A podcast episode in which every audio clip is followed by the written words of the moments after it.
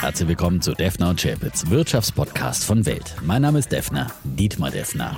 Mein Name ist Chapitz, Holger Chapitz. Die im Podcast besprochenen Aktien und Fonds stellen keine spezifischen Kauf- oder Anlageempfehlungen dar. Die Moderatoren und der Verlag haften nicht für etwaige Verluste, die aufgrund der Umsetzung der Gedanken oder Ideen entstehen. Episode 252, Mm, lieber Defner, der ist zurück aus den Bergen. Und anders als andere ist er gut gelaunt und auch gesund und äh, hat sich nicht irgendwas gebrochen und äh, braun gebrannt, erholt. Und anders als in vorigen Urlauben hat die Börse auch irgendwie keinen Mega-Einbruch gehabt, sondern nur so komisch. kurz, und kurzzeitige gezuckt. Schwächezeichen und Ja. dann bahnte sich die Rückkehr des Defner an und dann haben alle gesagt, wir müssen dringend kaufen. Das spricht sich jetzt mittlerweile rum. Ne? und als dann das Bild war, äh, als die Leute dann das Bild gesehen haben, wie du so versunken im Zug gesessen hast. du Äh, meditativ, entspannt, ja, Ah. Zum Fenster rausblickend, ja. Der Zug spielt auch noch eine Rolle. Der Zug in Österreich, ja, den habe ich noch mit dabei heute in einer der Rubriken. Mehr will ich noch nicht verraten. Ja, also was für ein Spoiler. Also wirklich so. Aber es war wirklich äh, tolles Ja. Wetter. Also wir haben wahrscheinlich die beste Woche erwischt in diesem Jahr zum Skifahren, äh, weil es gab tatsächlich Neuschnee. Ja. Ja. Und dann Sonne, drei Tage, drei Tage Sonne und 50 Zentimeter Neuschnee oben auf, oben auf dem Berg. Also unten im Zillertal gibt es keinen Schnee, Wie? aber ja, im Tale. Ja. Ja? Ne, Also da wie ist habt es ihr, grün. ihr ja. habt im Tal gewohnt, da war es grün genau. und dann seid ihr Ort gewohnt, ja. Äh, dann seid ihr hochgefahren oder wie macht man das dann? Ja, da fährt man mit der Seilbahn hoch dann. Okay. Ne? Und dann ist natürlich dann immer irgendwie noch eine Talabfahrt äh, mit Kunstschnee präpariert, aber Okay. da fährt man nicht runter, da fährt man wieder mit der Seilbahn runter, ist praktischer. Und äh, Fügen im Zillertal, ja, schöner kleiner Ort, nicht so überlaufen. Allerdings, was man nicht, wir haben ja geguckt, ja, Ferien in Deutschland überall vorbei, keine Faschingsferien mehr Ja. und keine Skiferien irgendwo anders. Ja. Äh, was man noch Lifehack-mäßig beachten Okay, sollte, sind jetzt. die Krokusferien in den Niederlanden. Ja, Mhm. es war alles übervölkert mit äh, gelben, mit gelben Kennzeichen und äh, die war fahren dann vielleicht doch mit ziemlich. Wohnmobilen, oder? Die, die stellen überall die Wohn das nicht mit Nein, Wohnmobil. nicht in Skifahren. Also da Nee, ist ja nicht. da ein bisschen kühl in der Regel. Aber Okay. kommen natürlich alle mit dem Auto und ist dann ents- entsprechend voll. Und dann kannst du natürlich schön mit dem Zug an denen vorbeifahren. Krokusferien, ja. Okay. Ja, ja. Gut ja, zu wissen. Also die sind dann, also waren jetzt eben so in dieser letzten Februarwoche. Ja. Besser die Woche nach den Krokusferien, dann ist es richtig leer. Gut. Und witzigerweise, dann sogar die Skilehrer sind, Ja. sind dann äh, Holländer. Ja, also meine Frau hat mal zwei Skistunden genommen bei einer, bei einer Skilehrerin. Ah. Ja, und das war eine junge Altenpflegerin, die arbeitet ja für zehn Stunden, ja, äh, für, nicht für zehn Stunden, für zehn Euro die. Stunde. Für, kostet aber, quasi wenn du sie buchst, äh, Ja. 70 Euro bei der Skischule. Ja, muss man sehen, was die für einen Schnitt machen bei so einer Skischule. Man sollte eine Skischule in Österreich aufmachen. Ja. Wie 60 Euro Nehmen Marge. die so, ja, und ähm, ja, beuten so ein Gibt's da bisschen, wie- bisschen junge, junge, äh, äh, erlebnishungrige Menschen aus, die Aber da so nicht gerne. Mindestlohn? Haben die das nicht in Österreich? Also Ich wir in Deutschland nicht. könntest du das ja nicht mehr Da machen. kannst du es mit nicht machen, Nee. da müsst du schon zwölf bezahlen, ja. Ja. Okay, Ja. gut. Ein paar, paar ökonomische Learnings, ja.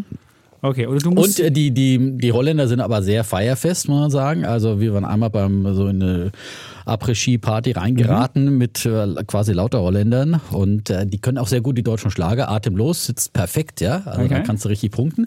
Und äh, der Hup, Hup, Hup. Ich hab den Hup, Hup, Hup. Hab einen Schrauber, Schrauber, Schrauber. Hab einen Helikopter 117. Ja. Okay. Äh, Daniel Günther könnte da auch gut mithalten. Ne? Der hat es, glaube ich, mal so performt. Sehr schön. So, man- also, Und äh, du hast ja auch schöne Bilder von dir in diesem Ski. Also wer, den, wer sich den, den, den Skianzug vom Defner noch nicht angeguckt hat, der muss unbedingt auf das Instagram-Profil vom Defner gehen muss sich das anschauen. Der Also hat Kult, der ist kultverdächtig, ne? Also, ja. ja. also meine Hab Kinder ich- haben sich angeguckt und sagen, was, mit dem hat er sich ablichten lassen? Ja, den habe ich ja wirklich seit den 90er Jahren. Ja, Ja. ja. Irgendwann Mitte der 90er oder sowas. Hab ich, ja, hat sein Geld verdient mittlerweile. Und eine äh, ehemalige Kollegin schrieb ja darunter bei Instagram, könnte ich für 100 Euro im Vintage-Laden in Friedrichshain verkaufen. Ja? Für 100 also, nur? Ja, für 100 nur. Ja, wahrscheinlich. Wahrscheinlich mehr. Ja, würde ich eine dann noch Defner draus machen. labelst, ja, da klar, geht da mit noch Defner. mehr. Da geht Können wir vielleicht mehr. in unserer Defner und Chapitz Edition rausbringen. Ich habe heute einen Hoodie. Du hast ja nur die ich an, ja, ja, den aber Hoodie der an. Follow Me, Defner und Chapitz Skiblouson. Stimmt. Einst von Sportalm Kitzbühel. Ich weiß gar nicht, ob es die Marke noch gibt. Ja, aber, Okay. ja, aber dieses Gute an dieser ähm, gelb, äh, gelb-schwarz äh, karierten Jacke ist, dass man immer gefunden wird auf der, auf der Skipiste. Ja, brauchst du nicht lange suchen. sah es ein bisschen, ein bisschen Kaspermäßig sah es aus. Meine Oma ja, hätte gesagt. Skiclown. Ja, Ski, Skiclown, genau, das trifft es den Clown sehr gut. Ist, ja. Äh, ja. Narrenfreiheit auf der Piste. Und aber von der Preisfront, du warst jetzt nicht in Österreich einkaufen. Ich nicht Nutella einkaufen. Ne? Also ich dachte, vielleicht hättest du mal die Preise gecheckt, nee, nee, nee, weil in Deutschland hat man sich ja über die Gurke, die jetzt zwischen äh, ja, 1,99 kostet oder 1,89, das ist ja der Gurkeneckpreis, da hat man sich in Deutschland echauffiert. Das gab es in Österreich nicht. Ah, nee, habe ich nicht geguckt, was da die Gurke kostet. Ja. Also. Aber da haben wir auch noch einen Lifehack, beispielsweise bei Eurocheetah, das ist so, ein, äh, das ist so eine türkische Kette, mhm. kostet sie nur 1,29. Also wer so einen Eurocheetah hat, der kann sich die Gurke, wo der wo der Deutsche für 1,89 oder 1,99 oder im Bioladen für 3,29 zugreifen muss, ja, kann nach oben gibt es ja keine Grenzen wahrscheinlich kaufen. beim Bio. Ja? Hm? Nach oben gibt es wahrscheinlich keine Grenzen. Das stimmt. Äh, ja, aber ist, jetzt haben wir auch noch einen Einkaufs-Lifehack, weil während du weg warst, gab es ja auch wieder neue Inflationszahlen, mhm. 22 Prozent Lebensmittelpreise gestiegen und, und, und, mhm. und, und. Und während du weg warst, gab es ja hier auch das nächste Sparprogramm. Bei Axel Springer? Axel Springer. Aber, aber zur Inflation ja. nochmal, da hat heute auch IFO eine interessante Studie gemacht, dass zum ja. Jahresende ähm, sehr viele Unternehmen da mehr draufgeschlagen, als sie höhere Kosten haben. Also die versuchen durch die Inflation auch äh, zu Krisengewinnern zu, zu werden und die Preise stärker zu erhöhen, als ihre Kosten gestiegen sind, vor allem aus den Bereichen Handel ähm, und Bau und dergleichen. Äh, da wurde kräftig draufgeschlagen. Ja. Also äh, glaube ich sofort. Augen auf beim, mhm. beim Einkauf. Muss der Verbraucher wieder ganz, ganz wach sein und genau, schön das ist, Wir hatten nämlich in Deutschland hatten wir ja immer eine der niedrigsten Preisniveaus in der ganzen Eurozone und das ist mittlerweile nicht mehr so. Und äh, da muss, müssen, müssen die Menschen mal wieder ein bisschen äh, ja, aufpassen. Beim mhm. Butter hat, bei der Butter hat das ja super geklappt. Genau. Da wollte keiner mehr Butter kaufen. Jetzt sind die ja. Butterpreise wieder ein bisschen gefallen. Aber bei anderen Preisen. Müssen wir jetzt zum Gurkenboykott ja, aufrufen. Gurkenboykott. Ja. Gurkenboykott. Ja. Wir sind gegen den Holländern. Stimmt, das war wieder der Holländer. Ja, ja, ja. Wahrscheinlich, weil die in Ferien waren. In den Krokusferien gab es nicht so viele holländische Gurken dann auf dem Markt. Das wird sein, weil die alle Krokusferien haben, werden keine geerntet. Dann muss man, genau. Weil das sind nämlich auch andere Gurken. Die schmecken auch anders. Die 1,99 90-Gurke ist eine andere als die, die wir sonst immer für 89 Und jetzt, wo der Holländer wieder zurück ist, wird wieder Gurke produziert. Wird wieder wässrig und nicht so lecker. Ja. aber, aber du wolltest sagen, das Sparprogramm bei Axel Springer genau. wurde verkündet. Ja, habe ich mir ja davon geschlichen, nicht, dass hier irgendwie genau, der, durchgezählt wird und sagt, jeder Zehnte fliegt raus, ja. Also. nee, ich, ich habe einfach. Ich bist auch noch da, ja. Also ich freut mich. Ich habe währenddessen ja den Podcast aufgenommen. Insofern konnte ich auch nicht getroffen werden und es müssen, es war auch weniger im journalistischen Bereich, geht es auch weniger um äh, Stellensteigerung, weil wir ein journalistisches Unternehmen sind, was gut ist. Aber es müssen 100 Millionen innerhalb von drei Jahren gespart werden. Oder aber, du kannst ja, wenn du sagst, EBITDA muss um 100 Millionen höher sein, kannst du entweder oben Topline was reinwerfen, also mehr Umsätze machen, 100 Millionen in den nächsten drei Jahren, oder kannst bei den Kosten 100 Millionen streichen. Und äh, ich bin ja immer fürs Wachsen, also insofern äh, hoffe ich mal, dass wir jetzt hier ganz viel Werbung demnächst haben und dann wachsen wir in diese 100 Millionen rein. Oder wir bringen und, den äh, Defner und Chapitz Skiblusong raus. Stimmt, das wäre der Anfang. Ey, sollte man einen exklusiven Preis dafür verlangen, weil das wäre. Äh, ich stell dir vor, du Also der sollte vierstellig sein. Eine Million, da hätten wir schon 100 so, eine des Million Programms. Da hätten wir schon 100 des Programms gemacht, wenn du da nichts für haben willst. Das wär's. Vielleicht habt ihr noch ein paar Ideen, wie man sparen kann oder wie man. Nee, wir wollen nicht sparen, wir wollen eigentlich Umsätze steigern. Also, wenn ihr ein paar Umsatzsteigerungsideen haben, wie wir Umsätze steigern können, dann einfach mal. Wirtschaftspodcast.welt.de. Ja. Meinst du an uns oder gleich direkt? Nee, wir würden dann die Besten, ja, okay. würden wir uns angucken und würden die dann und Die Besten würden wir dann klauen und uns. Aber wir sind Journalisten, das muss man dazu sagen. Genau. Auch wenn der, auch wenn der Defner jetzt hier ins Blouson-Geschäft ja, einsteigen will, wir sind Journalisten, also wir sind nicht Verkäufer. Das muss man sagen, wir verkaufen gute journalistische Inhalte, genau. aber mehr auch nicht. Und wir haben ja sowieso nichts davon, ne? Also wir kriegen nichts. Wir kriegen nichts davon. Aber wir sind einfach so. Ja, aber 100 Millionen müssen irgendwo her. Also wir müssen mal gucken, wie wir das, wie wir das hinbekommen. Schütteln wir mal ein bisschen. Ja. ja, und der DAX, wie gesagt, ist auf ein neues Jahreshoch gestiegen mhm. an diesem Dienstag. Ja, mhm. äh, gestern schon äh, angezogen, am Freitag schon kräftig angezogen. Boah, VW über 10 Prozent gemacht zum Beispiel. Ne? Also, und der DAX 15.700 heute, höchster Stand seit Anfang Februar letzten Jahres. Ja, also seit ja. vor Kriegsbeginn. Mhm. Gutes Zeichen. Und der DAX ist 13 Prozent hat er schon gemacht in diesem Jahr, der DAX. Ja. Ähm, ja, das ist schon sehr, sehr ordentlich. Ja. Aber man muss auch sagen, gleichzeitig die Zinsen sind ja auch angestiegen. Ich weiß nicht, ob man dem Ganzen so trauen kann. Es ist, ist so ein bisschen schwierig. Also mhm. diese Reaktion, dieses Zwischenspiel zwischen, ja genau, Inflationsangst und Zinsangst und dann wieder, ja. also das ist äh, auch sehr an einzelnen Tagen. Hatten wir ja letzte Woche dann einmal wieder gesehen, ich habe ja nicht so oft hingeguckt, aber gucke ich wieder uh. hin, ist wieder alles ganz anders irgendwie so. Äh, aber wenn so ein VW selbst mal so, hoch, 10% höher, uh, was? Genau, und äh, da denkst du ja, du hast Upstart, aber nicht VW. Und, ähm, aber es ist halt. Aber die haben ja auch ein Up. aber das Spannende ist wirklich, wie es jetzt. Ähm, ja, zinsmäßig weitergeht. Da sind jetzt wahnsinnig hohe Zinsen eingepreist. Ja. Ich, ich, mache jetzt mal live hier den, die, ja, gut, die an diesem, an diesem Dienstag, äh, bevor, also nachdem wir dann den Podcast aufgenommen ja. haben, spricht auch noch der Herr Paul, ja, der, Jerome Paul, ja, der Fettchef. Dann gibt es nächste Woche dann mal die, 5,5 die EZB-Zinsentscheidung. 5,5 ist eingepreist als Höchststand. Und wir haben In derzeit 4,75, also müssten das nochmal eine 75 Basispunkte mhm. irgendwie nochmal, entweder 3 mal 25 oder einmal 50 noch. Oder einmal 50 und Dingens. Also für die nächste Sitzung, die ist am 22. März, ist eingepreist 30 Basispunkte. Also sprich mit einer gewissen Wahrscheinlichkeit 50. So, mit 100 Prozent 25 und mit einer gewissen 50 und dann kommen wir halt auf diese 30 und 5,5 ist der Höchststand. Und für Europa ist der Höchststand, da haben wir ja jetzt gerade 2,5, da wird man der Einlagensatz genommen, da ist als Höchststand jetzt drin 3,96, also fast 4.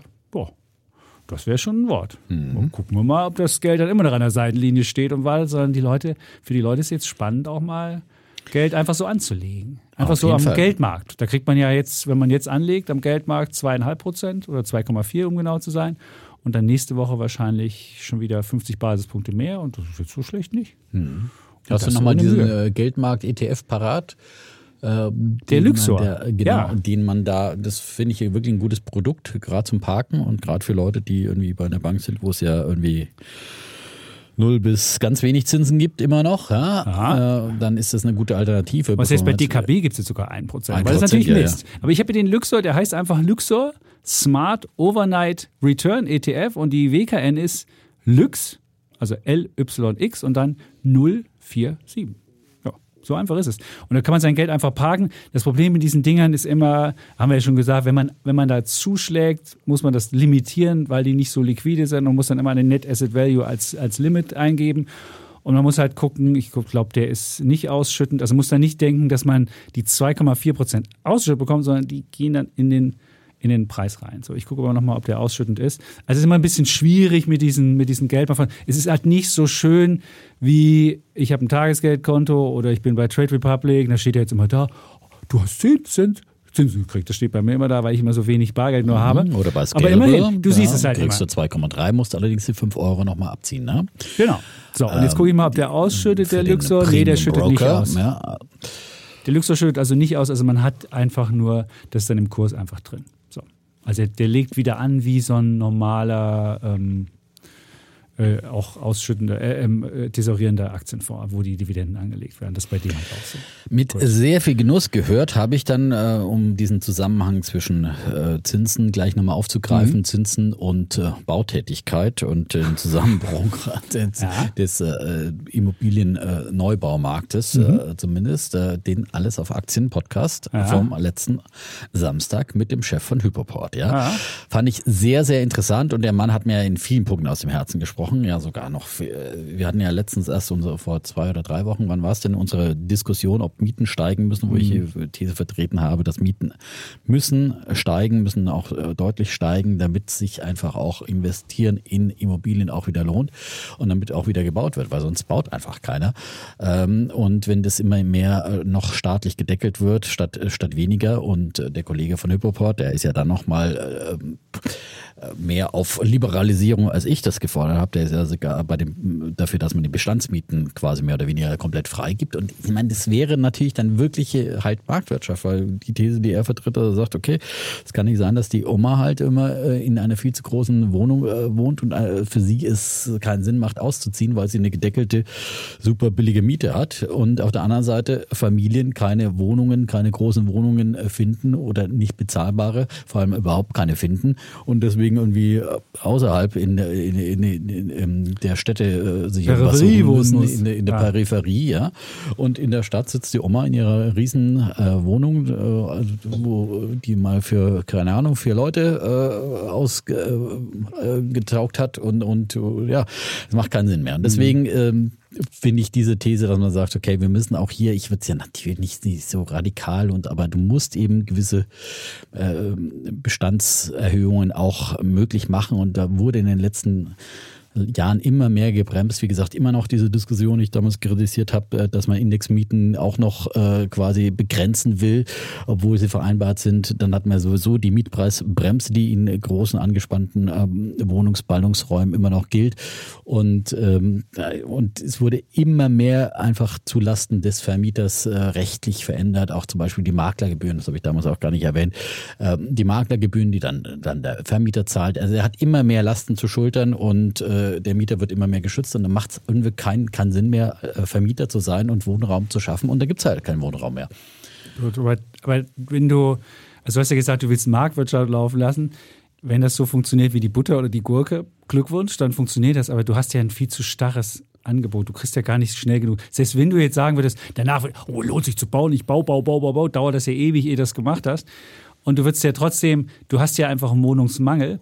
Und das Einzige, was passieren würde, wäre, du würdest die Bestandsmieten nach oben katapultieren und würdest also den Leuten, die jetzt äh, Vermieter sind, denen würdest du eine extra Rente machen, aber du als Neuvermieter würdest doch keinen Cent runtergehen. Das ist doch wirklich das, die größte, die größte. Die Idee war ja, die Slapke hat ja gesagt, und das fand ich, klar, du hast den Lock-in-Effekt heute, dass jemand, der schon lange einen Mietvertrag hat, wird nicht rausgehen, weil er weil er halt einfach geschützten mhm. Mietvertrag hat, noch zu alten Konditionen und der, der ist ja nur zu bestimmten Prozenten angepasst worden, deswegen ist es relativ niedrig, deswegen wollen die Leute nicht raus.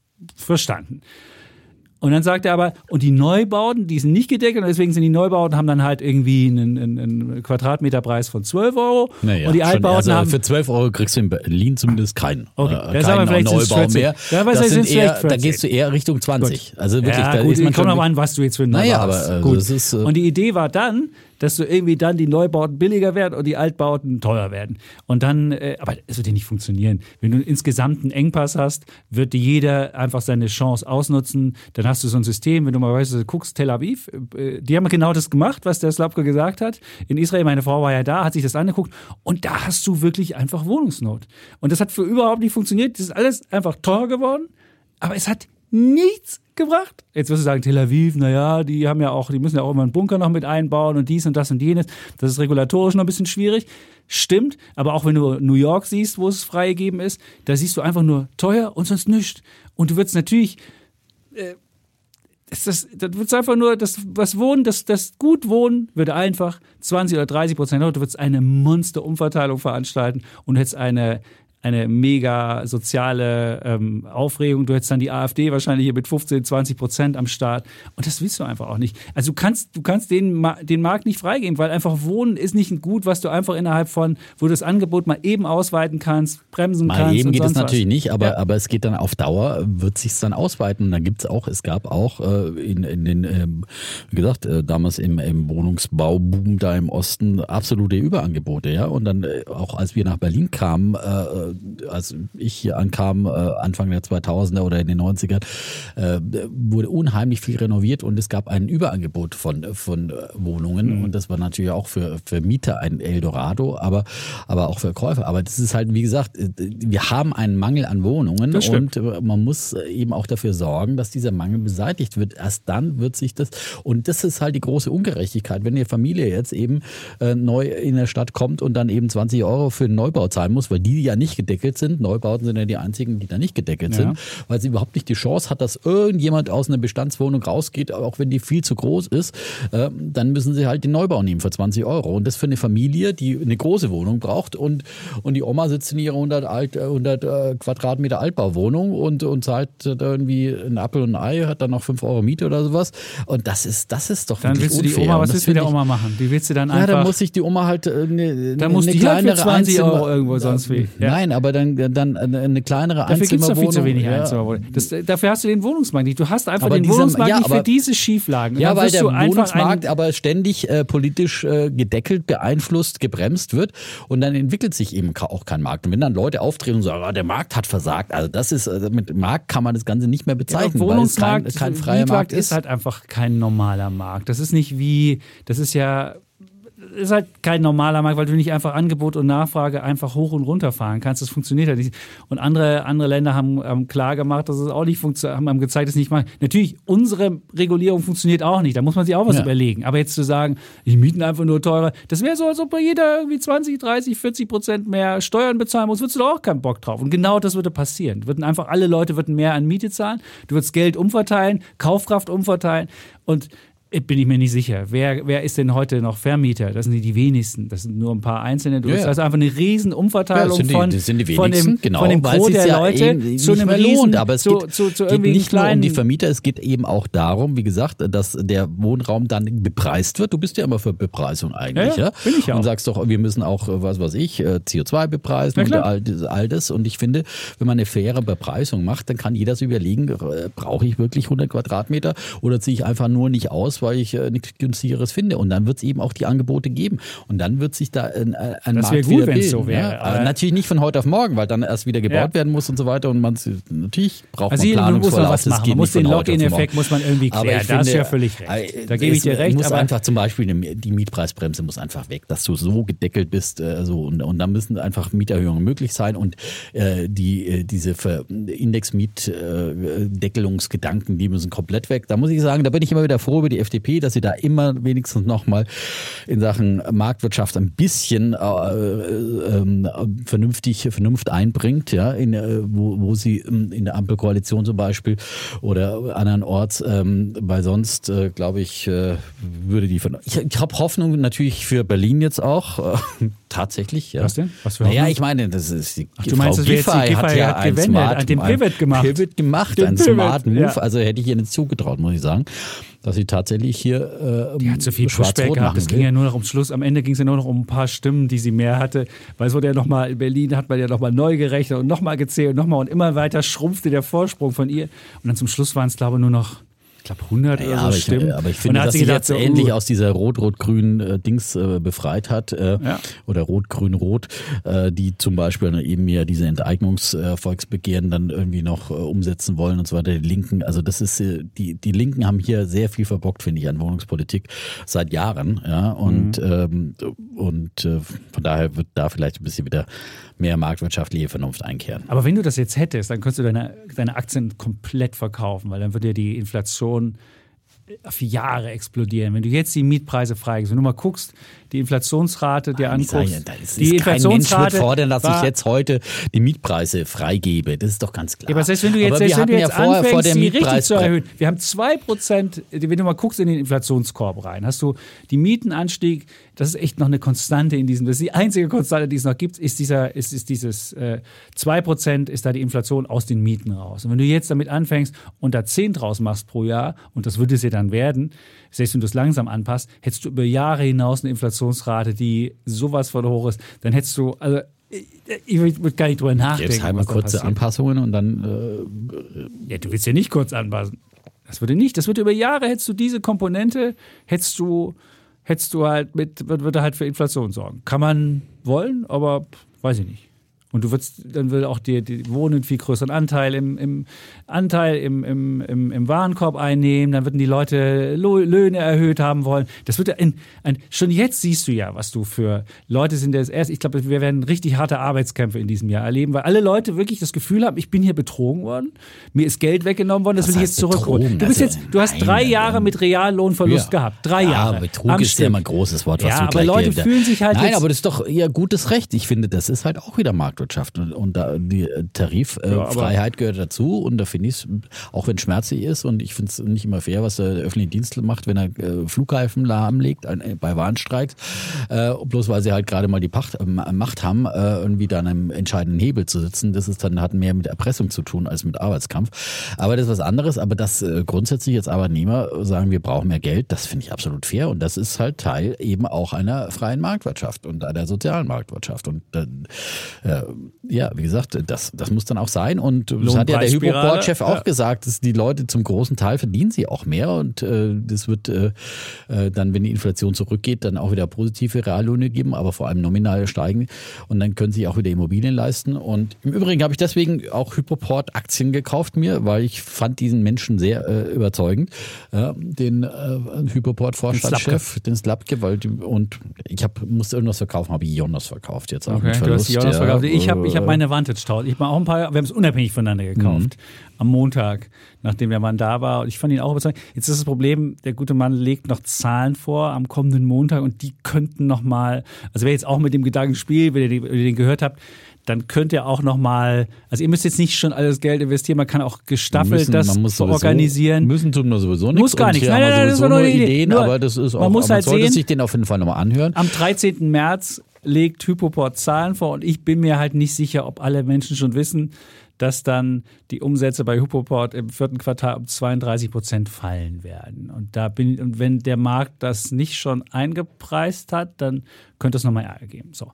Und mhm. wenn man jetzt denkt, ich weiß nicht, ob der Markt es eingepreist hat, finde es spannend, da sage ich vielleicht einen Teil jetzt und einen Teil am Montag noch eine Zahl. Und entweder die Zahlen, dann kriegt man es nochmal günstiger, ja. oder, oder, der Markt sagt, ist ja gar Oder nicht so schlecht. Es gibt irgendwie einen Ausblick und die sagen ein bisschen was zum Ausblick und sagen, ja, wir spüren wir wieder anziehendes Geschäft oder was auch immer. Nee, aber es gibt also, ja noch nicht, es gibt noch kein anziehendes Geschäft. Das, das, das muss man sagen. Aber ich glaube, es wird kommen. Also ich meine, es ist äh, früher oder später, wir haben jetzt eben diese, diesen Schock, alle sind geschockt ja. und aber früher oder später werden die Leute keine Wohnungen finden, weil es da keine mehr gibt zum Mieten und dann werden sie doch wieder überlegen, gut, dann kaufe ich mir ja doch was, mache ich eine Nummer kleiner, gucke ich noch irgendwo nach ein bisschen Eigenkapital, die Idee, also äh, das, äh, die Immobilie der Eltern zu beleihen, super, super Idee. Idee. Ja. Das war wirklich ein super Lifehack, äh, dass mhm. man, weil man dadurch seine Kreditlast oder halt überhaupt äh, Eigenkapital beschaffen kann. Mhm. Und das wäre das Beste, was wirklich Eltern für ihre Kinder machen können, bevor sie ihnen sagen, ja später, wenn ich mal, keine Ahnung, wenn du da mal 70 bist und ich mit 90 sterbe, dann äh, erbst du mal meine Hütte. Äh, das Vielleicht. ist dann auch zu spät. Aber, aber das ist eine wirkliche Anschubfinanzierung. Mhm. Das ist wie Start-up-Kapital. Und äh, natürlich ist da auch eine Haftung mit begriffen, aber es ist äh, ist nicht so äh, riskant eigentlich und das, da kann man Hütte, wirklich, genau. wirklich äh, eben durch helfen. Äh, helfen, ja, mit, mit Eigenkapital helfen. Du musst keine Steuern dafür zahlen. Genau. Du wohnst weiter in deiner Wohnung, wie du es gerne hättest. Und wenn es ganz schief läuft, dann wirst du deinen Kindern eh helfen. Aber dann ist deine Hütte nicht weg, sondern du musst einfach nur die Differenz begleichen. Also er hat das wirklich sehr schön erzählt. Also wenn Eltern da ihren Kindern helfen wollen, einfach ähm, noch mit Bürgen mit der eigenen Hütte darauf. Und dann kriegt man halt viel günstigere Konditionen. Also ich finde, wer sich irgendwie für Immobilien interessiert, von welcher ja. Seite auch immer, sollte sich diesen Podcast anhören. Muss ich wirklich dann äh, sagen, okay, der Kollege Chapitz war wieder ein bisschen aufgedreht. Ich, ich dachte, er trinkt kein Red Bull mehr. Was nee, war los? Ja, hast du jetzt Wodka pur getrunken nee, oder was? Nee, also ey, so richtig aufgekratzt, der Mann auf Droge. Ja? On fire. Das on fire. On fire. Ja, on fire. Ja, ja, es gab auch, es gab auch viel, es gab auch Menschen, die gesagt haben, man hätte den armen Mann hätte keinen klaren Gedanken fassen können. Fand ich jetzt nicht. Ich fand, das war halt. Er hat sich schon hier, gut geschlagen. Ich finde auch, wenn jemand hier live sitzt, kann man auch ein Ping-Pong hin und her machen. Und ich finde ja, Podcast ist ein Ping-Pong. Und äh, ja, das ist, ähm, also wie gesagt, vielleicht noch. Nein, man muss ja sagen, mit dieser Gesprächsstrategie kann man Leuten ja auch mal ein bisschen was entlocken, was sie vielleicht sonst in einem normalen Interview, wo sie dann ganz bedacht immer auf jede Frage antworten, dann auch gar nicht gesagt hätten. Äh, manchmal wünscht man sich natürlich ein bisschen mehr dann äh, von, von, den Antworten zu hören, wenn, da wieder unternichtige Fragen dazwischen kommen. Aber es hat so seinen Vor- und Nachteil. Ja. Danke, danke, dass ja. du jetzt auch die Vorteile weil das schilderst, weil viele Menschen sagen, ja, da habt ihr immer spannende Gäste und dann lässt der Champions nicht aussehen. Also erstmal muss ich euch sagen, ich muss, ein, ein Mensch hat geschrieben, Matthias meinte, er müsste das Jugendamt einschalten, weil ich meine Kinder dazu zwingen würde, meinen Podcast zu hören. Also ehrlich, wer, wer, so, wer, so wenig, wer so wenig Ironie versteht, wenn ich sage, Matthias, bist du ja vielleicht bei dem Podcast falsch aufgehoben. Aber was ich sagen muss, das Gästemanagement ist nicht so, dass die Gäste vom Himmel fallen, dann hier sitzen und von uns einvernommen werden und ich das Ganze vermasse, sondern jeden einzelnen Gast darf ich einladen. Und das mache ich jede Woche, jede verdammte Woche darf ich also auch damit zubringen, Gäste einzuladen. So, also das nur für Menschen, die meinen hier, wir würden die Gäste hier verfeuern, die vom Himmel fallen, ist nicht so. Fällt nicht vom Himmel, muss rangeschafft werden und insofern. Ähm, ja. Wir wissen auch, worauf sie sich einlassen. Also im, so ist es. Zweifel die hören die da mal vorher da rein und äh, dann wissen sie auch. Und es gibt einfach unterschiedliche Gesprächsstrategien. So ist es. Und wenn ihr, wenn ihr anderes Gesprächsziele wollt, müsst ihr halt andere Podcasts nehmen. So einfach ist es. so einfach. So, so haben wir das auch klargestellt. So. Ja, und ähm, vielleicht noch eine zu den Zahlen Die Kreditplattform wird minus 33 Prozent erwartet vom Umsatz.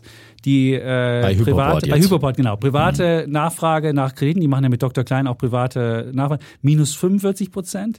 Dann gibt's ja noch diese Real Estate-Plattform, wo sie Daten verkaufen und da, die wird minus 30 erwartet. Und dann gab's ja noch diesen neuen Zweig Insurance. Das war der wird, ganz neu übrigens. Und der wird also, 9 Prozent plus erwartet. Ah ja, und ja. das fand ich natürlich auch ganz spannend für meine mhm. äh, Aktieninvestmententscheidung, äh, ja. weil das ist natürlich wirklich ein spannender Sektor, dass wenn man so schafft, so eine Versicherungsplattform aufzubauen, wow, das, das, ist, ist, das ist echtes Fintech.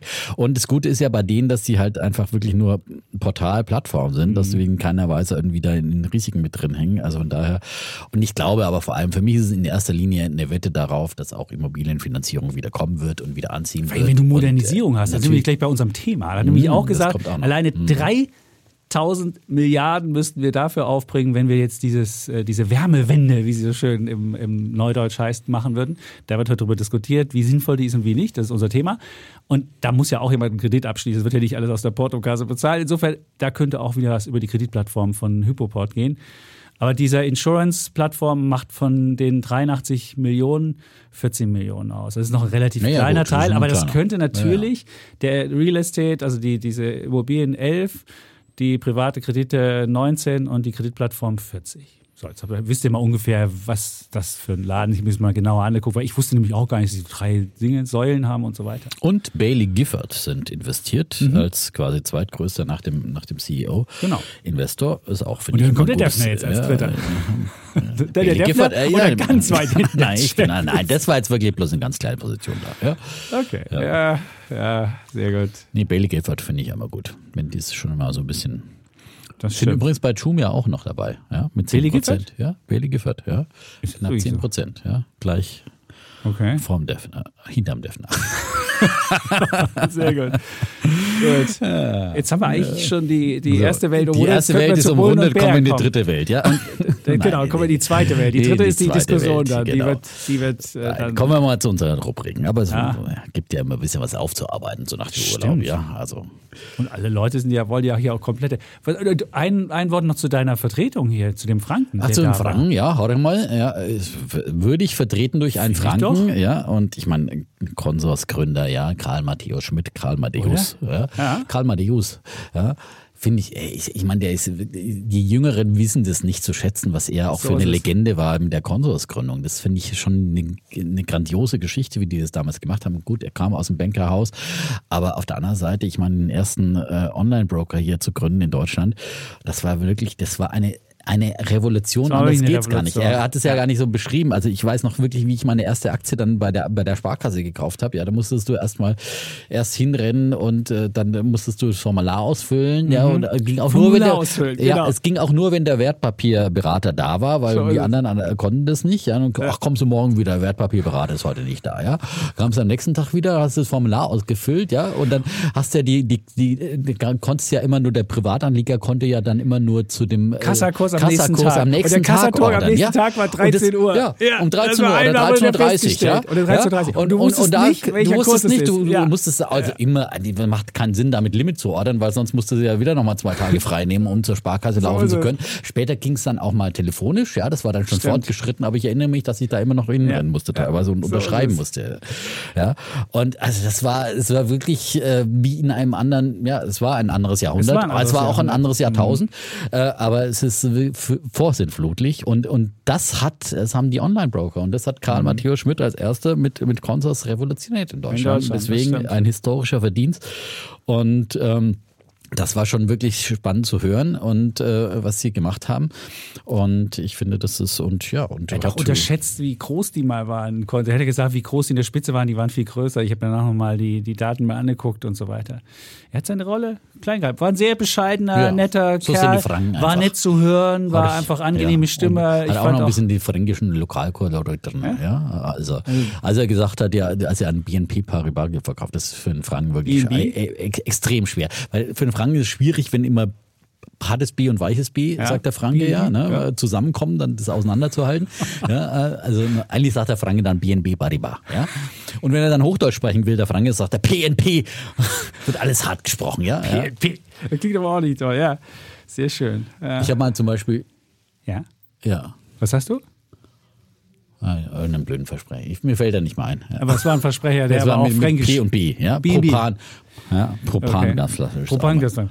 Ja, aber hat er, hat er gut gemacht. Ja, also das war ein würdiger ja, Defner-Vertreter. Ein würdiger Vertreter, ein ja. würdiger und, Vertreter. Ja, und auch äh, gute Diskussion, ob man jetzt äh, mit Robo investieren sollte oder ohne. Da gab es gute Argumente für beide. So ist es. Für beide und meine Seiten. Frau meinte, es gibt, sie fand dann den doch überzeugend, weil die meisten sind halt haben, wollen ja damit halt wirklich nichts zu tun haben. Und meine Mhm. Argumentation ist ja nur, wer sich damit darum auch kümmert, wer selbst was Ja. macht, der ist auch dafür verantwortlich und der beschäftigt sich damit. Aber die, viele Leute wollen es einfach Aber ich glaube, das ist genau der Punkt. Und, ähm, Und wer das nicht will, der ist damit richtig gut aufgehoben. ja, und Fertig. dann kann man sagen, dass ich automatisiere das, ja, und äh, gebe da einfach meine Präferenzen an und dann wird es auch gemacht mit ein bisschen mehr höheren Gebühren. Also es gibt für, für beides, Ja. weil ich meine, wir sagen ja immer ETF-Sparplan machen, aber wir wissen ja schon immer, wie das dann auch wieder schwierig ist, den richtigen ETF dann wieder rauszusuchen. Dann äh, scheitern ja schon wieder viele.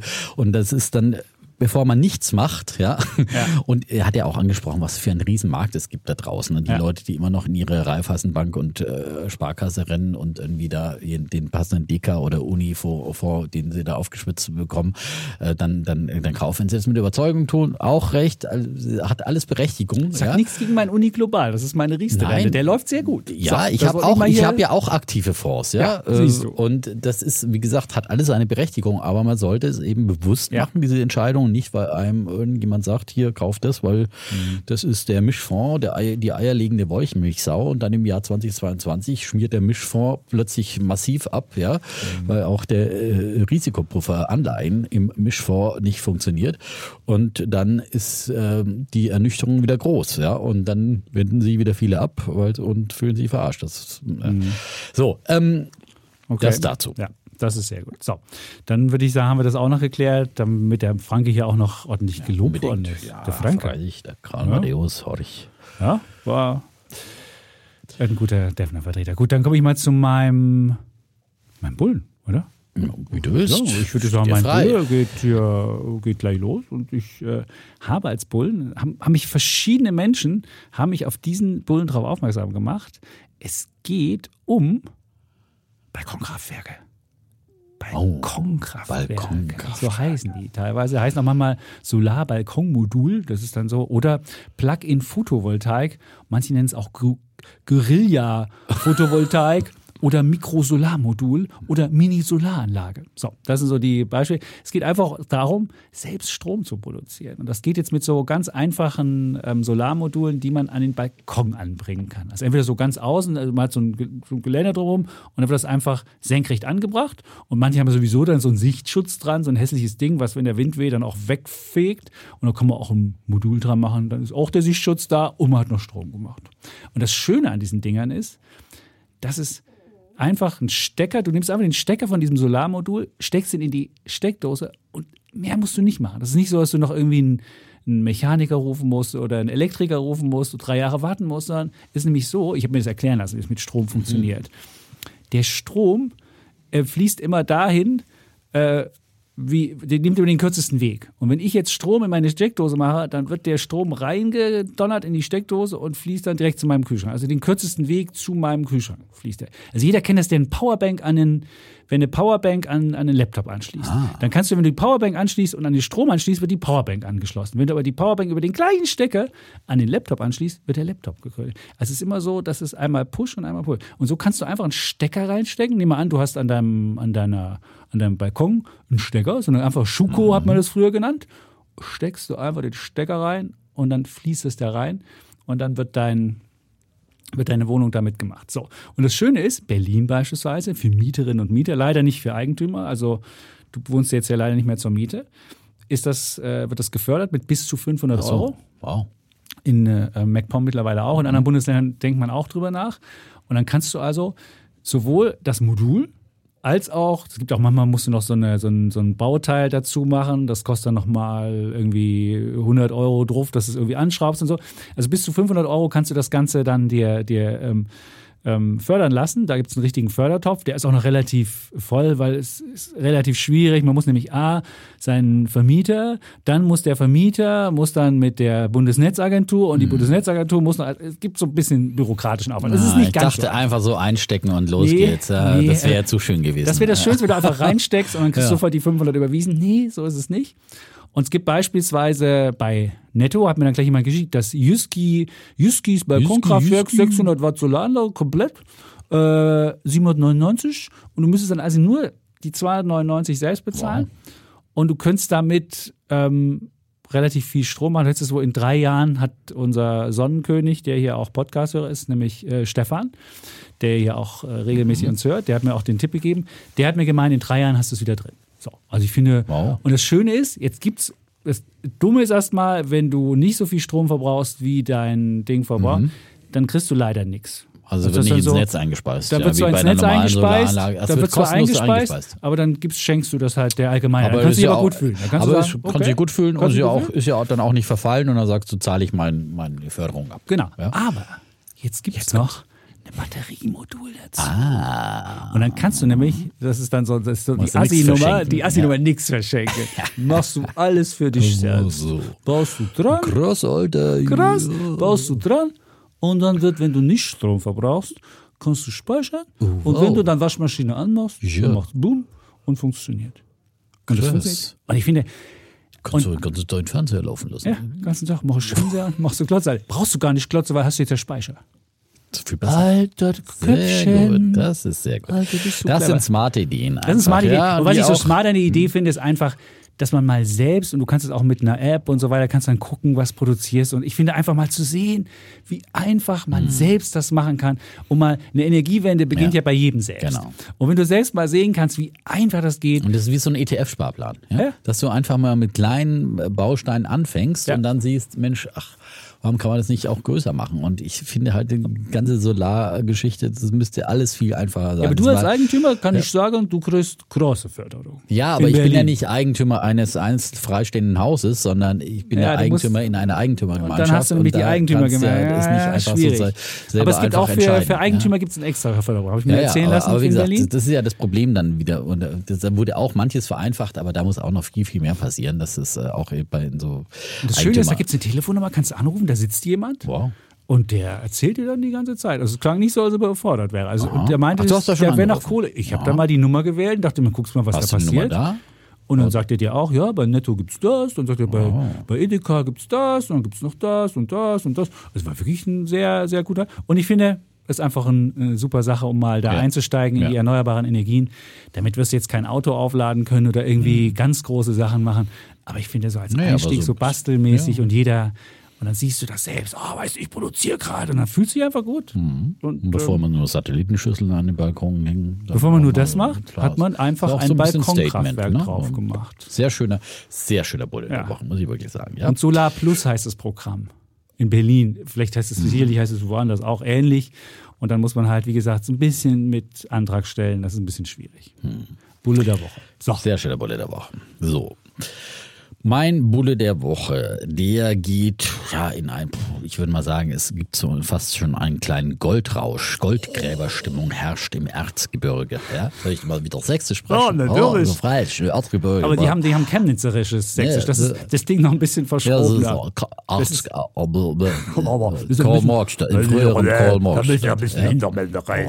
Also da ist jetzt so, wir hatten mal Bekannte in der früheren DDR. Die waren im Erzgebirge. Die waren im Erzgebirge. Und die haben uns dann Weihnachten natürlich immer die klassische äh, ja. äh, Weihnachtspyramide geschickt. Ja. Stimmt, das ist Und Baumkuchen, ja, aus dem Erzgebirge. Das ist, äh, das ist deren Tradition. Das ist deren Tradition. Mhm. Herrenhuter Stern ist da auch her. Also jeder, der so einen Herrenhuter Stern hat, weiß, Erzgebirge, da weißt du, Herrenhut ist auch im Erzgebirge. Ich glaube, Herrenhut. Die Herrenhuter also jetzt muss ich ja, mal nachgucken. Du, erzählst da bin ich jetzt nicht sicher. Da bin ich nicht ich sicher. Herrenhut, bevor Herrenhut, das ist ja die Herrenhuter Brüdergemeinschaft. Ja, jetzt komme ich ja gleich mit meiner no, no, no, christlichen Vergangenheit hier. Ja. ja ich habe hier Herrenhuter Stern. Wo kommt der her? Stern. Aus ich, ich frage die, ich frag die ja. aber, aber äh, kommt zu weit weg hier ja. vom, vom Thema. Ja, Gut, also, du sagst gesagt, das, es geht um die neue Goldgräber, ja. Ähm, genau. Goldgräberstimmung im Erzgebirge. Ähm, da gab es auch in der, in der Welt am Sonntag, Anfang Februar, einen spannenden Artikel dazu. Ähm, wie man jetzt eben in Deutschland wieder nach ähm, Rohstoffen sucht. Und das wird ja reichlich gefördert. Äh, zum einen ähm, plant ja die EU im Rahmen ihres Green Deals einen ähm, Critical Raw Materials Act, ja, womit äh, also die Förderung von äh, kritischen äh, Rohstoffen äh, fördern will. Und auch Habeck äh, setzt ja äh, auf eine neue Rohstoffstrategie, will auch den heimischen Bergbau in Deutschland fördern und Ziel ist ja, dass wir uns unabhängiger von China machen. Ja, äh, bei, gerade bei diesen kritischen Rohstoffen, die gerade auch für die Energiewende ähm, äh, gebraucht werden, von äh, Lithium über äh, viele andere Rohstoffe, die es da gibt, die da gebraucht werden. Und ähm, ich habe ja schon öfters mal Zinnwald-Lithium erwähnt. Äh, schon vor, vor längerer Zeit. Dann in dem Zusammenhang ja zuletzt auch wieder Vulcan Energy oder Vulcan Energy, die ja im Oberrheingraben aus äh, äh, Thermalwasser Lithium gewinnen wollen, die Suche nach dem weißen Gold. Und ähm, in diesem Artikel in der, in der WAMS bin ich jetzt auch wieder nochmal auf neues Unternehmen gestoßen, das da auch ähm, sucht, und zwar nach Zinn, ja, Mhm. Zinn ist ja traditionell eben im, im Erzgebirge gefördert worden und ähm, ist jetzt auch wieder ganz gefragt, weil Zinn eben auch ein wichtiger Baustein ist äh, der Energiewende für Elektroautos, Solaranlagen und Displays. Und da werden ähm, in ähm, im Erzgebirge auch mehr als 100.000 Tonnen vermutet. Und ähm, da ähm, ähm, gibt es einen Thomas Bünger, ja, jo. der, äh, der sucht da auch äh, und der ist äh, tätig äh, äh für die Firma Saxor Bergbau. Ja. Saxore schreibt man die. Saxore. Saxore, Bergbau. Oh. Und die gehören aber zur, zur, zur ähm, Muttergesellschaft First Tin, ja, die okay. in London sitzen. Ja. ja. Und ähm, aber er ist äh, eben Geschäftsführer dieser ähm, deutschen Saxore Bergbau, äh, die in Freiberg sitzen im Erzgebirge und ähm, die machen jetzt Probebohrungen eben und tief in die wo in der Tiefe sich schwarze Adern durchs Gestein ziehen. Ja, mehr als 100.000 Tonnen sind, schätzt er da. Und suchen da eben äh, nach Zinn. Äh, mhm. ist ein gebürtiger Sachse übrigens, ja, okay. äh, der da selbst aber auch schon ähm, in, in, in Australien tätig ist, ja, weil die Firma ist sowohl in Australien wie auch in ähm, Deutschland tätig. Er sucht nach Zinn ähm, und ähm, sitzt in, in Großbritannien und hat eben Projekte in, in, in Deutschland und Australien und wollen auch äh, möglichst emissionsfrei, ähm, CO2-frei irgendwie äh, die Minen erschließen. Das ist auf jeden Fall das Ziel. Die sind noch bei Probebohrungen und äh, wie gesagt, gibt's auch als Aktie und ähm, habe ich nicht näher angeschaut, aber die handeln äh, jetzt aktuell bei äh, neun Pence, britischen Pence, ja, wie ungefähr First Tin. Ja? First Tin. Ja, wie, wie äh, Tin äh, für ähm, äh, Englisch ah, für Zinn, ja, ja, genau. Und PLC, PLC. First Tin äh, PLC. Ah. Und wird auch in Deutschland gehandelt. Wird auch kann man in Deutschland oh, handeln. Ja. Genau. Und haben jetzt eine Market Kapitalisierung von 24 äh, Millionen äh, britischen Pfund, also ungefähr 28, Millionen. 29 oh. Millionen Euro. Das ist natürlich auch ein, ein kleiner Verein, ne? Und äh, du in diesen, bei diesen äh, Sachen immer natürlich extrem markteng und so weiter. Na, das, also habe ich mir auf die Watchlist gesetzt, habe ich noch nicht. Okay. Ja? Gucke ja. ich mir mal näher an und wer sich dafür interessiert. Aber das ist, wie gesagt, Goldgräberstimmung oder Zinngräberstimmung, mhm. ja. Ähm, und ähm, da, by the way, habe ich ja auch wieder mal nach Zinnwald geguckt, die ich immer noch habe. Ich weiß gar nicht, das ist auch schon ein paar Jahre her, dass ich ja. ja. Nein, nein, die sind auch wieder total abgeschmiert. Also okay. Zinnwald, Lithium, ja. Dia Lithium. Immer. Ja. Erzgebirge ja. fördern und zwar auch eben in dem gleichen Gebiet ungefähr, wo äh, ja. die nach Zinn suchen. Ähm, da ähm, haben die ja quasi an der äh, deutsch-tschechischen Grenze äh, in diesem Zinnwald eben ein äh, Lithiumvorkommen und sie haben sich ja äh, zum Schluss dann auch noch die, die Reste, für, weitere 50 Prozent gesichert, die noch bei der ähm, äh, Tochtergesellschaft der Solar World lagen, ja, mhm. und ähm, haben jetzt also dieses Zinnwaldvorkommen komplett in ihrer Hand, haben da auch schon einiges ähm, entwickelt offenbar an, an ähm, Probebohrungen und, und so weiter und so fort. Und ähm, da gibt's jetzt eine neue Studie von Tamesis, Tamesis Partners, äh, das ist auch wieder mal, äh, natürlich haben die da eine Investmentvereinbarung, die sind quasi, äh, also man kann sagen, äh, eine finanzierte Analyse, aber das ist natürlich bei kleinen Unternehmen oft so, dass sie Analysten dann bezahlen, dass sie Research bekommen, dass sie überhaupt irgendwas bekommen ähm, und ähm, mit dem sie dann irgendwo hingehen müssen können. Die müssen ja auch äh, nach Finanzierung suchen. Und ähm, also Thermesis äh, hat ähm, ermittelt jetzt ein, äh, ein Kursziel für Zinnwald Lithium von 40 britischen Pence und die sind aktuell äh, stehen Zinnwald bei neun britischen Fans. Ja, nachdem die Studie kam, irgendwann auch so vor Ging's ein paar Wochen ging es mal ein bisschen hoch Boah. zeitweise. Jetzt ist Ja. sie wieder zurückgekommen Mhm. und die sind auch in einer Bewertung von aktuell 26 Millionen Pfund auch sehr sehr niedrig bewertet und also auch sowas 29, 30 äh, Millionen Euro. Ähm, auch da gilt bei diesen, also das ist, nein, grundsätzlich, ich habe die im Depot selber noch, ja, als ich die damals vorgestellt habe, habe ich den, die sind ja auch mal zeitweise hochgegangen bis auf fast äh, 50 Cent, äh, nicht 50, sondern äh, 50 Pence, äh, hier nicht durcheinander kommen, nee, nee, nee, eher so 50 Euro Cent waren sie, glaube ich, fast. Äh, egal. Kannst du richtig Arbitrage machen zwischen den Börsen, weil in Großbritannien sind Ah. gerade viel höher bewertet als in Deutschland. In Deutschland sieht heute dick im Minus und in Großbritannien plus. Und wenn du jetzt ein cleverer ja. Mann bist, kannst du hin und her. Kannst du Arbitrage. ja, gut, aber Machst du Arbitrage, wirst du reich. Ja. Aber das ist zu, zu speziell. Ne? Also da muss man auf jeden Fall immer limitieren bei solchen Sachen ja? und äh, nicht direkt unbedingt kaufen, wenn jetzt äh, zwei Leute da aufspringen, weil sie den Podcast gehört haben. Alles nur eine Idee und wie gesagt, ich habe die selber auch eine kleine Position davon. Und ähm, das ist natürlich auch, wie gesagt, ein, ein ähm, ja, absolutes äh, ähm, Abenteuerinvestment, also Venture Investment, ja.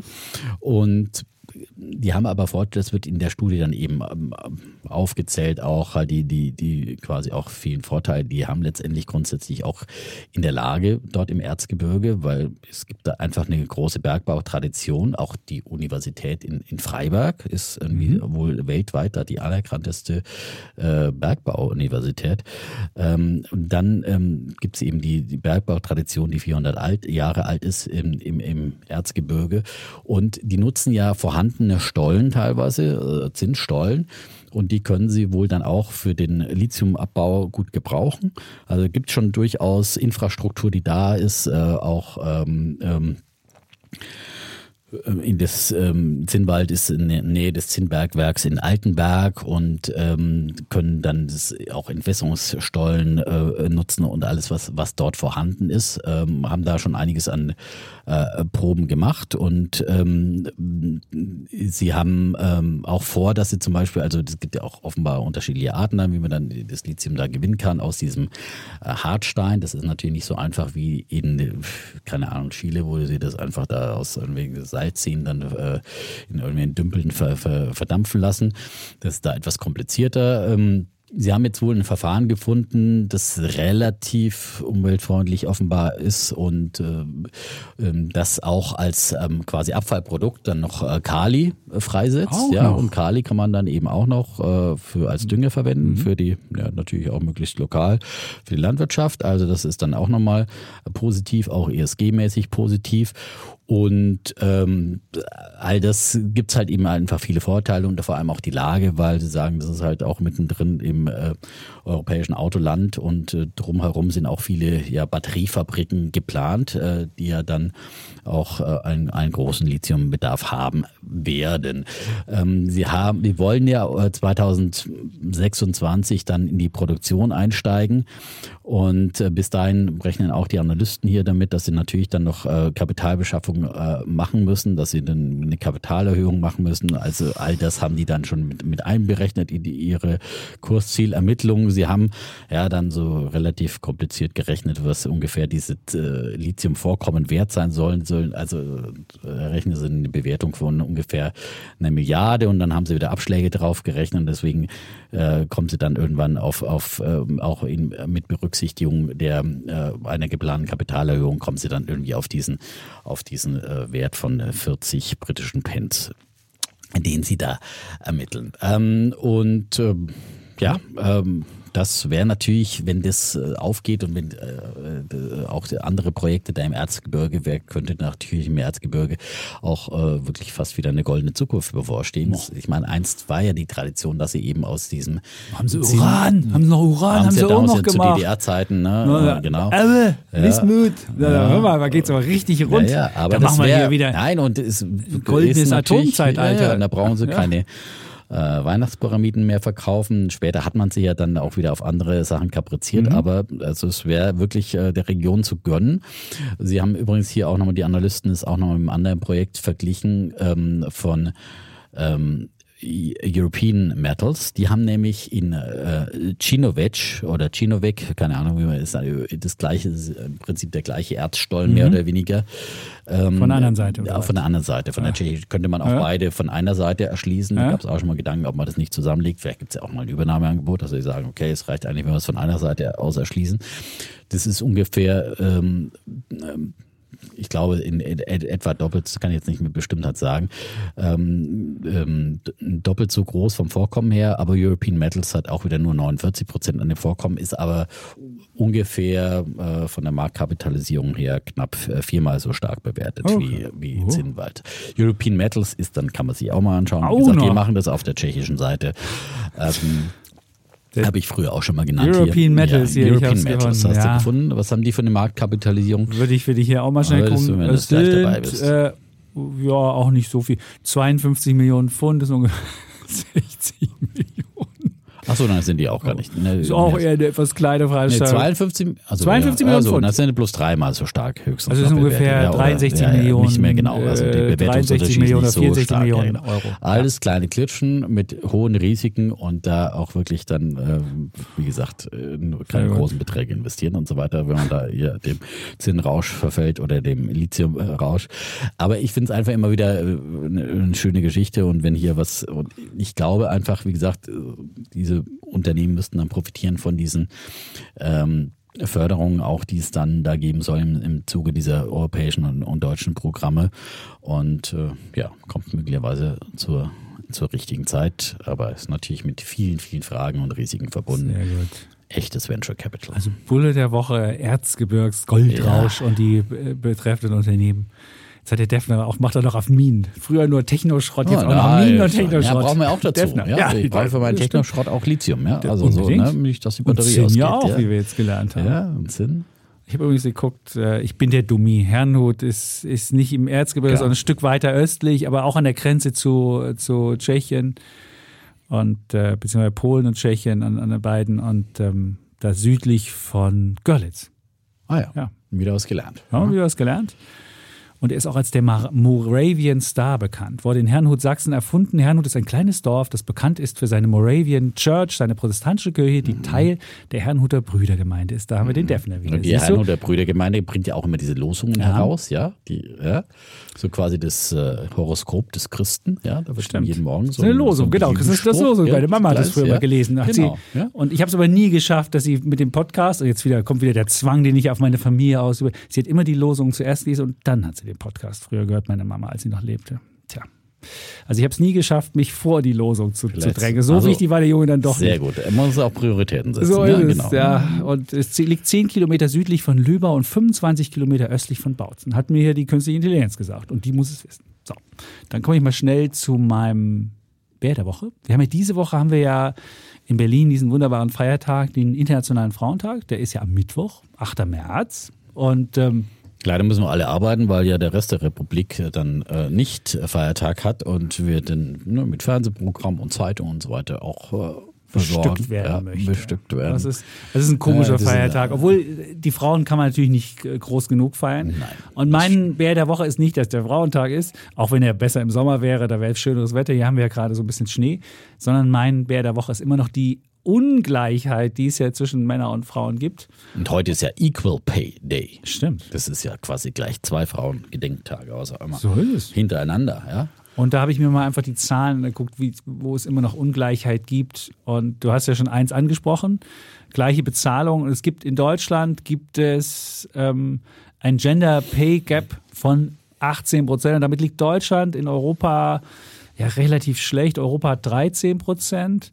Am wenigsten hat Luxemburg, Italien, Belgien, Zypern, Spanien, Malta, Schweden, Kroatien. Noch schlechter als wir ist Österreich dran, die haben 19.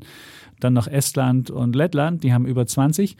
Wobei man sagen muss, das liegt zum einen daran, dass sich Frauen halt andere Berufe suchen. Wenn man das jetzt mal adjustiert, es gibt dann auch den adjustierten äh, Gender Pay Gap, dann ähm, also 11 Prozentpunkte liegen halt bei den von den 18 liegen daran, dass sich Frauen halt einfach bestimmte Berufe suchen. Und wenn wir das jetzt mal rausnehmen und bereinigt, haben wir noch ein, äh, ein, ein, ein Gender Pay Gap von 7 Prozent. Und das ist auch noch meines Erachtens auch noch viel, aber eben nicht mehr ganz so schlimm. Aber wo es noch richtig schlimm ist, wo wirklich sagen muss, das ist der Gender Pension Gap. Also wenn man einfach mal guckt, was kriegen Frauen ähm, als Altersgeld und was kriegen Männer. Und da ist der Gender Pension Gap, der ist bei 30 Prozent. Und wenn man mal guckt, Frauen ab 65 bekommen rund 17.800 brutto im Jahr und Männer 25.400. Und jede fünfte Frau ab 65 ist armutsgefährdet und bei Männern sind es nur 17,5 Prozent, also deutlich weniger. Und äh, 15 Prozent der Frauen ab 65 äh, kriegen Wohnkostenzuschuss, bei Männern sind es nur 11. Und da sieht man halt, da kommt halt zum Tragen, dass viele Frauen andere Erwerbsbiografien haben, halt im Alter zwischen 30 und 40 Teilzeit arbeiten oder ganz mit der Arbeit aussetzen und dafür dann auch weniger Rente bekommen. Und deswegen finde ich, da ist ja private Vorsorge gut. Und da, auch da in dem Gebiet gibt es immer noch Frauen machen immer noch weniger als Männer, aber glücklicherweise haben wir in den letzten Aktionärszahlen gesehen, das wird ja mittlerweile besser. Insofern kann man nur aufrufen dazu, liebe Frauen, auch wenn ihr hier zuhört, dann äh, könnt ihr vielleicht nochmal ähm, unsere Folge, wie war die Folge? Zwei, vier,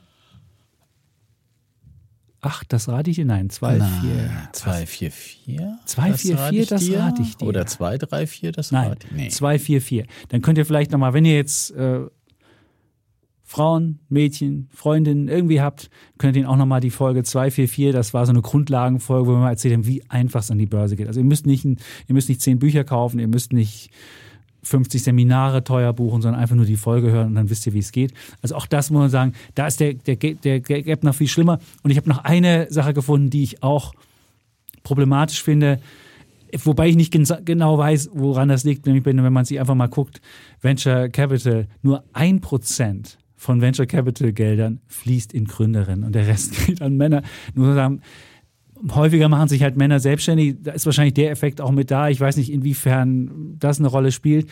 Und dann gab es in dieser Untersuchung, die, äh, die gemacht wurde, auch noch netterweise ein paar gute Frauen-Apps, ähm, die geschaffen worden sind. Zum Beispiel Grab in Asien, da sieht man. Und Grab ist jetzt nicht so eine klassische Frauen-App, ich mache hier Kinder lernen und so, sondern es ist diese super App aus Asien, wo du alles drin hast, von Pay bis bis, bis Lieferung. Dann gibt es natürlich ähm, eine äh, klassische Frauen-App, die gemacht worden ist, ist Flow. Das ist eine Gesundheits-App, da kannst du beispielsweise Menstruationen tracken. Nextdoor, auch das ist eher weiblich angehaucht, da geht es so um Nachbarschaft und da, da, Also es gibt wirklich auch Apps, die groß geworden sind und die Frauen, also es liegt nicht daran, dass Frauen keine erfolgreichen Gründerinnen sind, sondern es liegt einfach, ich weiß nicht, woran es liegt. Aber auch da muss sich was ändern. Und ähm, was ich aber doof finde und was mich jetzt mittlerweile schon an vielen Stellen nervt, wenn ich beispielsweise bei LinkedIn Foren oder Podien sehe, da sitzen nur Frauen drauf. Toll, endlich mal Frauen. Ich finde, das dann so zu machen, dass man das Gegenteil dann davon macht und sagt, wenn nur Frauen da sind, dann ist es gut. Und wenn nur Männer auf dem Podium sind, würden alle draufhauen und würden sagen, was für ein Mist. Oder wir waren, ich war letztens auf der Party von Business Insider, Money Mindset, die haben Podcast-Party gemacht. Da waren vielleicht 70 Prozent Männer und 30 Prozent Frauen. Wenn ich dann die Fotos mir danach anschaue, war es genau umgekehrt. 70 Prozent Frauen und 30 Prozent Männer. Also dass man dann irgendwie so, so bewusst ähm, dann äh, Sachen macht. Das kann auch nicht die Lösung sein. Also ich würde eher sagen, Frauen machen aus eigenem Antrieb und schaffen, sind genauso clever wie Männer und äh, können genauso clever das machen. Und da müssen, muss nicht irgendeine künstliche Bevorzugung sein oder irgendwas anderes sein.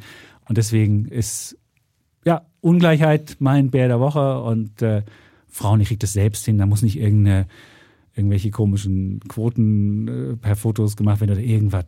Das braucht es nicht. So. Sehr schöner Bär der Woche war das. Ja. ja. Und mit Anlegen geht es ja schon mal los. Genau. Ja. Das ist der erste Schritt. Ja, und da kann jeder anfangen. Ja. Und dann so. zum Chef gehen, eine Gehaltserhöhung genau. machen, geht auch. Man kann bei ChatGPT einfach sagen, welche Argumente brauche ich für eine Gehaltserhöhung, ich mache das, das, das. Und der liefert einem richtig gute Argumente. Das kann ich sagen. Wer jetzt keine Argumente selbst hat und wer auch keinen Brief an seinen Chef schreiben will, der kann einfach ChatGPT sagen, schreibe mir eine Mail an den Chef mit einer Gehaltsforderung. Und das Ding macht das. Und zwar richtig gut. So. Es gab neulich, glaube ich, auch ein wegweisendes Urteil, dass ja. Äh, wenn Frauen herausfinden, dass der Kollege mehr verdient, äh, dann können sie auch äh, quasi das gleiche Gehalt fordern und der, der Chef kann sich nicht damit herausreden, dass er ähm, dass der andere einfach besser verhandelt hat. Ja, das ist kein Argument, sondern wenn sie ganz nachweislich die gleiche Tätigkeit und so weiter. Also ähm, das ist schwierig halt wahrscheinlich. Aber man kann ja trotzdem, wenn man das Gefühl hat, dass es so ist, geht man einfach hin, holt sich eine Gehaltserhöhung. So und gerade in der jetzigen Zeit geht es, wenn man nicht gerade 100 Millionen sparen muss. aber das machen wir Dann kriegen aber die Männer auch keine Gehaltserhöhung. Ja, aber wir machen, wir machen das ja mit. Wir machen ja Einnahmen. Ich bin auf Einnahme. Ich mache hier ja. Revenue. Revenue. Ach, Revenue, ja, unsere große Modelinie rausbringen. Ja. ja. da haben wir es wieder.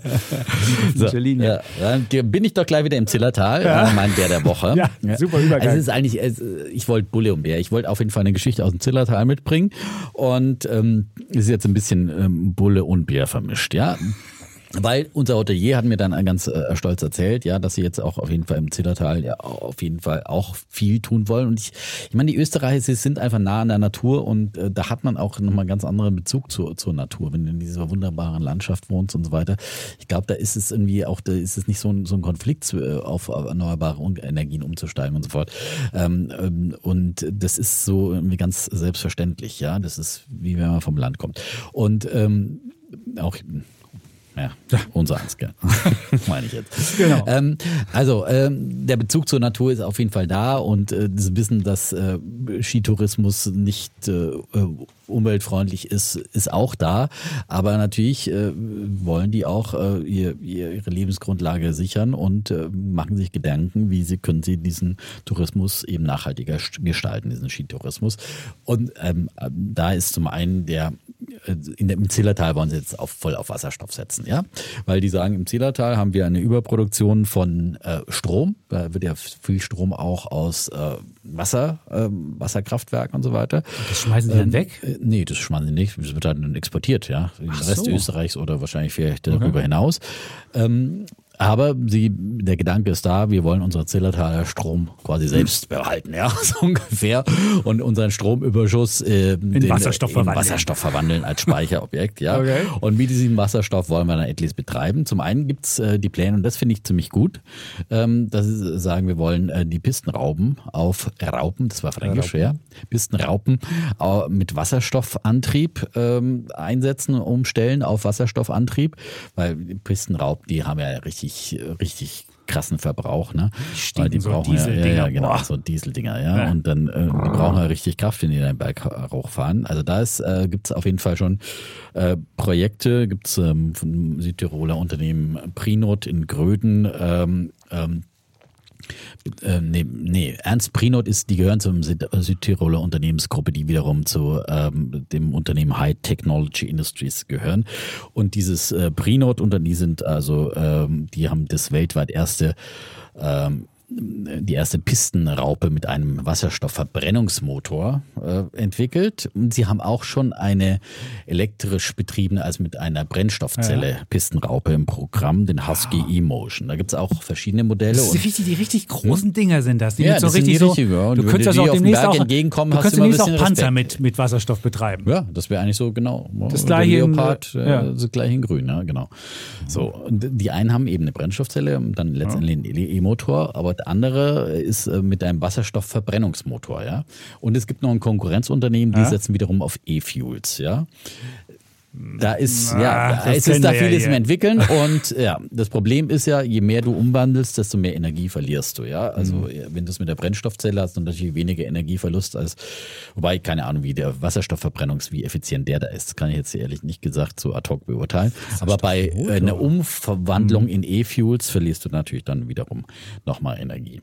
Ähm, das am Rande, also das, das ist da. Leider ist das irgendwie keine aktiennotierte, äh, börsennotierte äh, Unternehmung. Äh, von daher wäre das dann auch eine Idee, aber die gibt es leider nicht. Private High mhm. Technology Industries. Okay. Vielleicht gehen sie ja aber wenn sie einen Durchbruch haben an die Börse. So, ähm, aber es ist ja wissenswert trotzdem für all diejenigen, die äh, in Wasserstoff investieren und wo gibt's hier Zukunftschancen. Ähm, gibt ja die einschlägigen Wasserstoffaktien. Ich bin ja immer eher skeptischer bei Wasserstoff und bin ja eher auf der batterieelektrischen Seite, ja, grundsätzlich. Ähm, aber es gibt sicherlich für beides eben immer passende Anwendungen. Die Frage ist immer, was passt da gerade? Ja? Bei einer Pistenraupe kann ich verstehen, dass es, dass die wirklich richtig viel Power braucht und dass die wahrscheinlich mit einem Batteriemotor da nicht so richtig weit kommt. ähm, Beim Panzer wahrscheinlich ja, ähnlich. Ja, wahrscheinlich, ja. ja. Ähm, anders ist es jetzt bei der Zillertaler Bahn. Ja, mit, wir sind ja mit der Bahn runtergefahren. Ja. das geht ganz gut. Seitdem der ICE nach München so schnell unterwegs ist, äh, kommst du dann eigentlich von. Du fährst von München dann? Du fährst von Berlin nach München mit ICE, schnell, ja, in so viereinhalb Stunden. Dann fährst du von München nach Jenbach, ja. Und da steigst du dann in die Zillertalbahn um. Ja. das ist dann quasi so eine, so eine äh, S-Bahn, ja, die ja. ungefähr das Zillertal entlang fährt, okay. rauf und runter im Zillertal, ja. So ungefähr eine Strecke von 40, 50 Kilometern und die fährt die halt rauf und runter okay. von Jenbach nach Meierhofen und zurück. Mhm. Ja, kannst du äh, in okay. die eine oder andere Richtung fahren und dann bist du an deinem Ort. Du kannst jeden Ort anfahren und äh, wunderbar hinzukommen und die ganzen Holländer standen dann alle im Stau auf der Parallelstraße dazu. Hast ne? zugewunken? Weil, ja, genau, hier laute gelbe Kennzeichen hier. die Anreisenden wie die Abreisenden, ja, so ungefähr. Ähm, und ähm, ja, also von daher, aber diese Zillertalbahn, die fährt immer noch mit einer Diesellok, ja. Oh, das, das, stinkt äh, auch. das stinkt, das brummt und das ist wirklich überhaupt nicht mehr zeitgemäß. Das haben sie auch erkannt und deswegen wollen sie auch die Zillertalbahn äh, dann äh, umstellen und äh, ja, äh, nachhaltig äh, betreiben. Ähm, jetzt ist die, Gro die haben da die Idee, dass sie es mit Wasserstoffantrieb äh, betreiben wollen und es soll äh, die erste Wasserstoff-Schmalspurbahn der Welt werden. Äh, okay. Schiebt man sicherlich auch ein bisschen auf PR und ein bisschen auf Marketing. Äh, sie haben ja schon ein paar Superlative, das größte Skigebiet, schnellste Lift, höchstgelegene Bergrestaurant und so Sachen. Auch noch. Obwohl, nee, das haben sie nicht alles im, im Ski. Nee, nee. Haben sie nicht im Zillertal. Nee. Ich muss jetzt mal zurücknehmen. Ich, ich war nicht, ob, äh, nee. ähm, aber grundsätzlich wird mit solchen Superlativen im, im Tourismus äh, gearbeitet. Das, darum geht's jetzt. Also, und da hätten sie mal wieder hier ein äh, Dings, ähm, Werbeslogan. Ja. Aber äh, es gibt doch große Zweifel daran, ähm, ob das wirklich die, die beste Lösung ist, wenn man das mit Wasserstoff macht. Da gibt es zum Beispiel vom äh, VDE hierzulande ähm, eine Erhebung und äh, da äh, wurde festgestellt, dass die Wirtschaftlichkeit von batteriebetriebenen Zügen zum Beispiel signifikant höher ist als die von Wasserstoffzügen, weil Wasserstoffzüge zum Beispiel 35 Prozent teurer sind, ähm, sowohl bei der Anschaffung als auch beim Betrieb, äh, weil grüner Wasserstoff eben nur mit einem Wirkungsgrad von unter 80 Prozent äh, unter Einsatz von Strom erst erzeugt werden muss und äh, weil ähm, für E-Züge eben Strom direkt genutzt werden kann. So, also die meinen, die Batterie wäre da die bessere Lösung. Da sagen die im Zillertal wieder, aber viel zu groß, kostet uns Passagiere und außerdem ist die Ladezeit mit 10 bis 12 Minuten ähm, äh, zu kurz und wir müssen da schnell den Zug hin und her fahren lassen. Also wir haben nicht äh, so lange Zeit. Also nee, 15 Minuten müsste, müsste aufgeladen werden. Ja? Wahrscheinlich also ist, die sagen halt, wir können nicht so schnell unseren Akku laden, wie der äh, Takt hin und her pendelt. So. Ähm. Und ähm, auf der anderen Seite wäre aber, und das fordert zum Beispiel das Bundesland Tirol, das sagen, mach doch einfach eine Oberleitung, ja, also das wäre eigentlich die einfachste Elektrifizierung. Lösung. Ja, Elektrifizierung, eine Leitung bauen. Und das hätten sie eigentlich schon längst machen können im Zillertal. Und da sind aber auch wieder viele dagegen, weil sie sagen, wir wollen da nicht noch mehr Leitungen rumstehen haben. Ähm, kurz und gut, es gibt da viel Diskussion noch, ähm, mhm. aber sie haben das Problem erkannt wenigstens. Das ist ja schon mal gut und es wird daran gearbeitet. Meiner Meinung nach würde ich da einfach eine Oberleitung hinstellen und äh, den Strom dann direkt ohne wieder auch Ladeverluste und so weiter und so fort dann zum Zug bringen. Sind ein paar Investitionen, aber da steht dann halt nochmal eine Leitung mehr. Also meiner Meinung nach verschandelt das nicht das, das Zillertal. Aber äh, die Probleme werden im Zillertal auch angegangen. Ja. Bisschen Bulle, bisschen Bär. Oh. Ja. Okay, für den Panzer gibt es für, die, für die Pistenraupe, ja, genau. genau ich habe geguckt mal, ob es da, aber es gibt keine Aktien mehr. Prin, Prinot AG. Prinot, ja. Prinot, genau. das ist aber Italiener.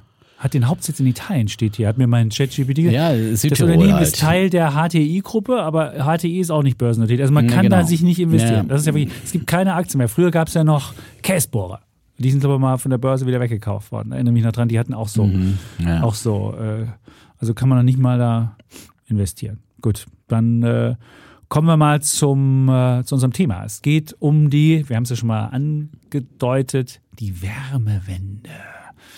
Und die Frage, wie wir ähm, CO2 sparen, weil nämlich, äh, wenn man mal guckt auf die CO2-Emissionen in Deutschland, da gehört der Bereich Wohnen mit 220 Millionen Tonnen zu einem der größten CO2-Emittenten. Und wenn man guckt, Deutschland insgesamt 750 Millionen Tonnen, also Wohnen ungefähr mit 250 ein Drittel davon. Und wenn man dann nochmal guckt, nochmal die, die, die Emissionen der, des beim Wohnen nochmal genauer untersucht, dann sieht man 150 Millionen Tonnen fürs äh, Heizen. Und da geht es jetzt bei der ähm, Wärmewende darum, wie können wir beim Heizen diese ähm, 148 Millionen Tonnen möglichst einsparen. Und da wird das, geht das Gebäudeenergiegesetz, wie das heißt, soll novelliert werden. Und da ist jetzt erstmal so ein erster Gesetzentwurf, hat die Runde gemacht, ähm, äh, wird im Wirtschaftsministerium äh, zusammen mit dem Bauministerium gemacht, aber im Wirtschaftsministerium wohl federführend. Und da ging es darum, dass ab 2024 alle Heizungen, die neu eingebaut werden, müssen halt zu 65 Prozent aus erneuerbaren ähm, Energien gemacht werden. Und ähm, erneuerbare Energien ist eigentlich, wenn man das äh, sich genau anguckt, nur mit Strom möglich, weil es gibt ja noch keine äh, Heizung, keine Rohre, wo Wasserstoff durchfließt. Das wäre auch noch eine Idee, aber dafür sind die Rohre halt nicht gemacht. Da bräuchte man ein anderes Rohrsystem. Deswegen quasi muss man irgendeine Stromheizung machen. So. Und das war bisher im Koalitionsvertrag, stand ursprünglich drin, dass wir ab 2025 es wollen. Dann gab es ja ähm, den Angriffskrieg Russlands auf die Ukraine und da hat man sich geeinigt, es muss ein bisschen schneller gehen. Und jetzt kam halt dieses Ding, oh, okay, geht übrigens 2024 schon los. Das Zweite, was viele Leute aufgebracht hat, war dann die Frage, was ist denn mit bestehenden Geschichten? Also gibt es da eine Übergangsfrist und wie lang ist die Übergangsfrist? Und bisher war es so, 30 Jahre Übergangsfrist. Also wenn ich jetzt noch eine alte Gastherme habe und die noch nicht länger als 30 Jahre alt ist, dann kann ich die einfach noch nutzen. Und wenn die kaputt geht, kann ich die auch noch irgendwie wieder ersetzen, bis dann die 30 Jahre rum sind. So. Und nun war da die Frage, gilt diese Übergangsfrist auch für Ein- und Zweifamilienhäuser? Und da könnte es halt sein, dass es nicht so ist und dass da die Austauschpflicht schon früher ist und dass dieser Bestandsschutz einfach früher schon wegfällt. Und das, das ist so die, die, ähm, die Lage, die viele Leute aufgeregt hat. Ähm, was, wie kann man in Zukunft heizen? Das muss man auch sagen, wenn man, wenn man diesem Gesetz folgt und 65 Prozent erneuerbare Energien haben muss, kommt eigentlich nur die Wärmepumpe in Frage, weil eine Wärmepumpe, was macht die? Die äh, macht aus einem Kilowatt Strom drei Kilowatt ähm, Energie, also heizt, also mit, mit, mit Umwelt, äh, äh, mit, mit, mit, mit, mit Luft oder mit, mit, warm, mit warmer Erdwärme, je nachdem, welches System man nimmt. Also es ist eine, durchaus eine Technologie, die uns helfen kann, da ähm, ähm, eine sehr effiziente Wärmesache zu machen. Ähm, das Problem ist nur dabei, und dann, äh, nachdem ich jetzt die Inhalte gesagt habe, würde ich mein Problem schildern, was wir da hier diskutieren wollen, warum ich äh, dieses Gesetz für, für sehr missig halte. Ähm, das eine ist natürlich, wenn ich jetzt Leute dazu bringe, dass sie nur noch Wärmepumpen einbauen müssen. Bei Neubauten geht das ja, aber wenn ich Altbauten habe und ähm, das hast du selbst schon erzählt, äh, bei dir, lieber Dietmar, dann hast du, dann sind halt die Wohnungen nicht ordentlich gedämmt genug. Und wenn ich dann ähm, eine Wärmepumpe einbaue, die kriegt halt nur eine bestimmte Wärmeleistung hin. Und dann müsste ich quasi, um eine Wärmepumpe bei euch zu machen, musst du A, nochmal deine, deine Fassade erneuern, das wäre sehr teuer, du müsstest B dann die, das Heizungssystem ausbauen, weil du kannst nicht normale, normale Heizungen, die jetzt so mit Gasheizungen, wie man sie kennt, funktionieren. Du müsstest dann so Flächenheizungen machen. Wenn man eine Fußbodenheizung hat, ist schon mal gut. Da funktioniert es besser. Also müsste man auch noch da groß umbauen. Also es kommen halt wahnsinnig viele Kosten zu. Und das Zweite, warum ich die, also das, würde halt viele Leute wahrscheinlich überfordern. Und das Zweite, was, was warum ich ähm, die Sache schwierig befinde, ist, dass man halt den Stromverbrauch dann erhöht, gerade im Winter. Da ist ja die Solaranlagen, ist die Winterausbeute von Solaranlagen ist ja nicht so besonders gut. Und wenn dann auch im, im Winter der Wind nicht richtig äh, äh geht, dann hat man halt schnell so einen Kohle- und, und Erdgasanteil im Strommix von 70 Prozent. Und deswegen, wenn man sagt, muss auch Strom sein und dann immer grundsätzlich sagt, naja, das ist alles erneuerbare Energien, es funktioniert halt nicht, weil im Winter halt oftmals gar keine erneuerbaren Energien sind. Also man macht sich da, macht sich da was vor. Und wenn man jetzt noch sogar sagt, ich will den, die Atomkraftwerke schalte ich ab und der Kohleausstieg kommt noch 2028. Also ich mache das Angebot, fahre ich runter und auf der gleichen Seite versuche ich aber hinten die, die, die, den, den Strombedarf A mit Elektroautos zu erhöhen und noch die gesamte Energiewende, äh, also die ganze Wärmewende, also noch, noch zu heizen, auch noch mit Strom zu machen. Dann habe ich halt aber mal eine Sache, die extrem schwierig ist. Also ich, ich, ich habe dann einfach ein Mismatch beim Strom und ich kann mir nicht vorstellen, wie das, wie in Deutschland so schnell du es schaffen willst, die erneuerbaren Energien so weit auszubauen, dass du diesen Mismatch auch im Winter ausbaust. Deswegen glaube ich, funktioniert es nicht. Und wenn du die Leute zwingst dazu, solche Dinge einzubauen, dann äh, muss sich halt jeder, jedes Haus, jeder, jeder Eigentümer muss sich dann halt selbst so eine, so eine Wärmepumpe einbauen. Das ist jetzt im, auf dem Dorf wahrscheinlich nicht schlimm. Der Karl Matthäus Schmidt hatte ja selbst in, in Brandenburg ein Haus. Hat gesagt, ja, haben wir halt ans, ans Hausende gestellt. Und dann hört das auch niemand. Und weil so eine Wärmepumpe, das ist so ein jeder, der mal in südlichen Ländern unterwegs war, hat ja jedes Haus quasi so eine Wärmepumpe in die Gegenrichtung, die Kälte produziert, also in der Klimaanlagen. Und eine Wärmepumpe ist ja quasi eine umgekehrte ähm, Klimaanlage. Und dann müsste man jedes Haus so ein Ding machen, entweder in den Hof stellen oder aufs Dach stellen. Es würde brummen. Es wäre wahrscheinlich, wenn man Leute dazu bringt, ähm, sich das jetzt schnell einzubauen, dann, äh, dann würde man wahrscheinlich auch nicht die effizienteste Form machen. Das nächste ist, wir haben gar nicht so viele Wärmepumpen. Im letzten Jahr gab es 250.000 Wärmepumpen, die überhaupt erst eingebaut worden sind. Man bräuchte jetzt in Zukunft bis zu zwei Millionen, wenn man nicht nur ähm, den gesamten Neubau mit Wärmepumpen ausstattet, sondern eben auch noch die alten früher auslaufen lässt. Also müsste man zwei Millionen von 250.000 machen. Auch da hat man weder die Leute, die es einbauen, noch hat man die, die Wärmepumpen. Und dann wird das wahrscheinlich eher fusch-fusch gemacht. Wenn man jetzt eine Gasheizung einbaut, dauert das ungefähr ja, eine Woche mit allem. Und wenn man eine Wärmepumpe einbaut, dauert es zwei Wochen. Da kann man auch schon überlegen, wie viele Handwerker man dafür braucht. Auch das funktioniert nicht. Und ich finde halt, es wäre cleverer, wenn man es etwas überlegter macht und vielleicht sagt, ja, in den Städten bauen wir halt so Großwärmepumpen auf. Also ich würde pro Quartier kann ich auch eine riesen Wärmepumpe machen, dann kann ich auch richtig tief in den Boden reingehen, weiß ich nicht, 700 Meter tief und kann halt richtig klug ein ganzes Quartier machen. Aber das will die Politik anscheinend nicht mehr, will jetzt schnell, schnell die Leute dazu zwingen, irgend so ein, so ein, so jeder macht halt sein, eigenen, sein eigenes äh, Drehding dahin und das ist, finde ich, eine völlig falsche Geschichte, die auch noch zu einer Zeit kommen, wo Strom nicht mehr, also wo, wo auch das Stromangebot eingefallen, also wo auch die, die Strompreise eigentlich, wenn du, wenn du, wenn du einen Marktpreis mhm. nimmst, steigen sollte. Das funktioniert alles nicht. Ich finde, das ist so, wie die Wärmewende gemacht wird, ist sie Murks, wird nur teuer, wird wahrscheinlich sogar ineffizient, weil man jetzt die Leute schnell dazu zwingt, irgendwas einzubauen. Und deswegen finde ich es Mist. So. So. Also erstmal muss ich ja sagen, das Ganze ist ein Gesetzreferentenentwurf, der natürlich diskutiert wird, nicht nur von uns beiden, sondern von ja auch natürlich einer Ampelkoalition und so weiter vielfältig. Da wird es sicherlich noch viele Änderungen geben, aber grundsätzlich ist ja gut, dass mal ein Entwurf auf dem Tisch liegt, über den man dann diskutieren kann. Ähm, du hast das Problem geschildert, 30 Prozent äh, des Ausstoßes von Kohlendioxid äh, kommt durch die Nutzung von Energie in Häusern und Wohnungen und ja, Deutschland hat sich äh, gesetzlich verpflichtet, äh, klimaneutral zu werden bis zum Jahr 2045. Also es ist nicht so, dass wir sagen, wir haben jetzt da noch Jahrzehnte Zeit. Äh, das Problem äh, des Klimawandels ist uns allen bewusst.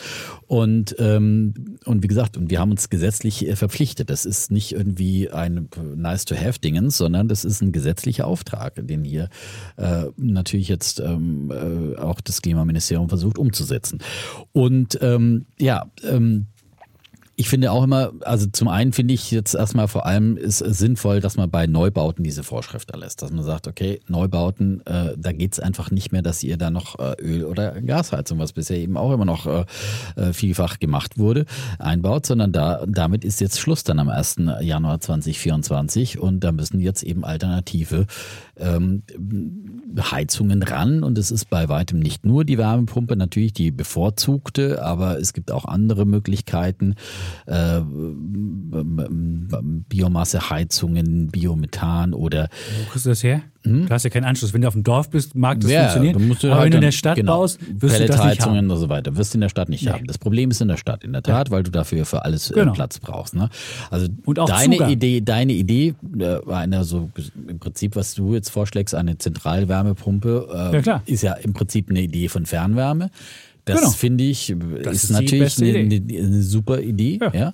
Aber das ist ja natürlich noch viel komplexer als äh, quasi die Gasleitungen zu ertüchtigen für Wasserstoff. Du? Für, hm? Du musst halt ein Riesending hinstellen. Du müsstest Ja, halt ja einfach nein, sagen, das, das Riesending hinstellen ist nicht, aber da brauchst du ja dann dafür brauchst du ja dann wieder extra äh, Fernwärmezuleitungen. Das ist ja die Infrastruktur, die du schaffen musst, ja.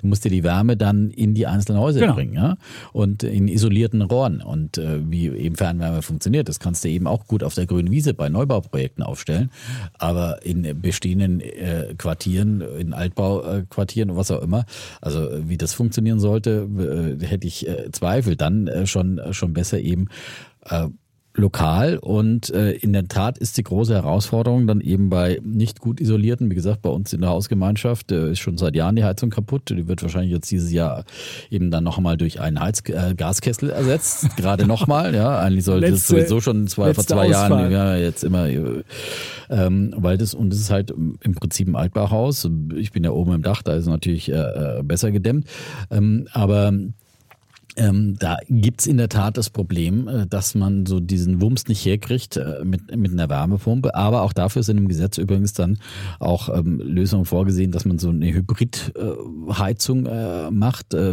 eben wenn die Wärmepumpe allein nicht ausreicht, äh, auch für den Wumms im Winter, äh, dann kann man es auch noch durch eine Öl- oder Gasheizung ergänzen, weil die Vorschrift lautet ja nicht, dass 100 Prozent aus erneuerbaren Energien, sondern nur 65 Prozent. Ab 20 muss eine eingebaute Heizung zu 65 Prozent mit erneuerbaren Energien betrieben werden. Also da gibt's auch so eine Hybridlösung.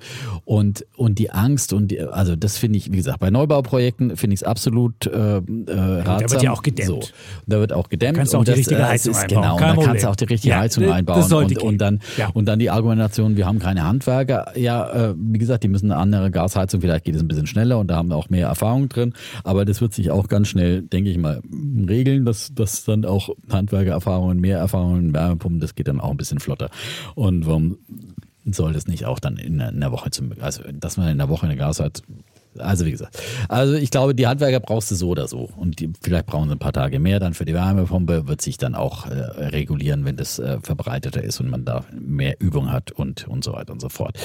Ähm, wie gesagt, als ähm, für die Grundversorgung und das ist halt dann auch wieder das Problem wie äh, oder die Geschichte wie äh, bei ähm, E-Mobilität oder sowas, dass du halt dann natürlich mit erneuerbarem äh, Strom dann direkt äh, heizen kannst, äh, äh, ist, ist natürlich dann auch wieder mit dem wenigsten Energieverlust äh, äh, verbunden, sicherlich, ähm, gehe ich jetzt mal von aus. Und ähm, da ist dann die, die Wärmepumpe dann äh, sicherlich eine sehr effiziente Lösung. Und ähm, von daher finde ich das, dass man das voranbringt. Durch auch eben Verbote und Verbote sind einfach auch ein legitimes Mittel. Äh, Du bist ja auch mal dagegen, dass man alles nur über Subventionen macht und, äh, ne, und da muss man halt auch mal dann eben auch äh, klare Verbote aussprechen.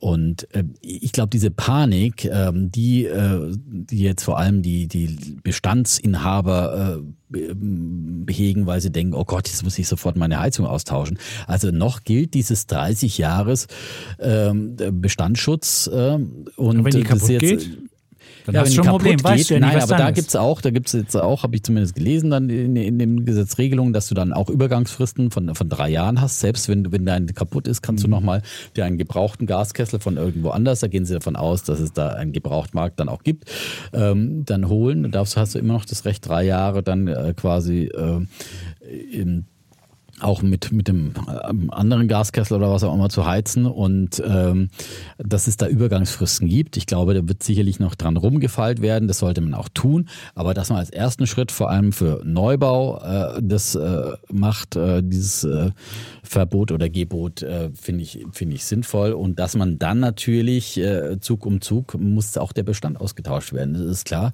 Und ähm, dann ähm, gibt es sicherlich, ich finde schon auch, dass es da schon spannend wäre, diese Gasnetze so zu ertüchtigen. Gibt es ja auch Probeversuche, dass man die äh, mit, mit, mit Wasserstoff betreiben kann. Aber das ist halt auch die Frage, wie kann man sowas kann man sowas überhaupt umstellen? Ja, aber anscheinend will man das ja nicht. Wenn du den Gesetzentwurf siehst, da ist ja alles darauf angelegt, dass man möglichst schnell die Leute mit Wärmepumpen. Ja. Und ich, diese Idee, dass überall Wärmepumpen umstehen, wir haben ja bei uns im Nachbarschaft, haben, unser Nachbar hat schon so eine Wärmepumpe auf dem Dach stehen. Das ist so, so sau hässlich. Glücklicherweise ist sie weit genug weg, dass man sie nicht hört. Aber willst du überall diese Dinge haben? Also im Süden findet man das ja charmant, da scheint die Sonne, da ist immer ein Urlaub und so. Das hättest du in Deutschland sowas ähnliches. Mit den Klimaanlagen, ja. Oh, furchtbar Bar, überall diese Dinge und die sind wahnsinnig laut.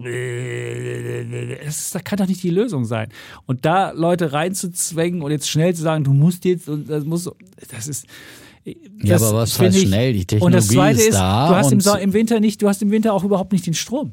Du hast den, du hast gar nicht den, den grünen Strom. Und diese Idee, alles Strom, der dann kommt, das ist dann auch erneuerbar. Das ist, das ist doch Augenwischerei. Das ist ja, das ist ja völliger Blödsinn zu sagen, so kriege ich die. Da bist du doch besser dran, wenn du größere Lösungen hinkriegst und auch mal genug äh, äh regenerativen Strom zusammenbaust. Bisher ist es ja so, im Winter hast du ja nicht 100 Prozent. Ja, aber das ist ja die, die Strategie ist ja auch da, dass man die bisherigen Gaskraftwerke dann umrüstet für grünen Wasserstoff und den grünen Wasserstoff importiert man dann halt aus, äh, Boah, aus Gebieten, man, wo man den äh, grün herstellen kann in, in was ist mit, was ist mit, mit, mit Solar oder, oder was Wind, mit Braun, ja. was mit Braunkohle und Steinkohle? Ja, das ist, wir wissen, das sind Übergangslösungen und diese Übergangslösungen ja, ja. sind so schnell wie möglich natürlich durch den Ausbau von Windenergie Energie. Der Kanzler hat es gestern auch wieder in Meseberg gesagt, vier bis fünf Windräder müssen wir pro Tag aufstellen und mehrere Fußballfelder von Solaranlagen täglich. Damit du ja, hinkommst. Damit genau. wir hinkommen. Ja. ja. und, und dann für die Grundlast brauche ich dann eben den äh, grünen Wasserstoff als Speichermedium, aber eben nur für die, für die, für die, für die Lücken, ja, äh, und nicht für als permanenten Versorger, weil dafür ist er dann wieder zu energieineffizient. Und das ist dann ein Mix, mit dem man äh, hinkommen kann denke ich mal. Äh, wie gesagt, das sind die, die Prognosen und die Ziele, dass man das bis 2030 mit 80 äh, Prozent zu 80 Prozent Erneuerbaren dann ungefähr schafft.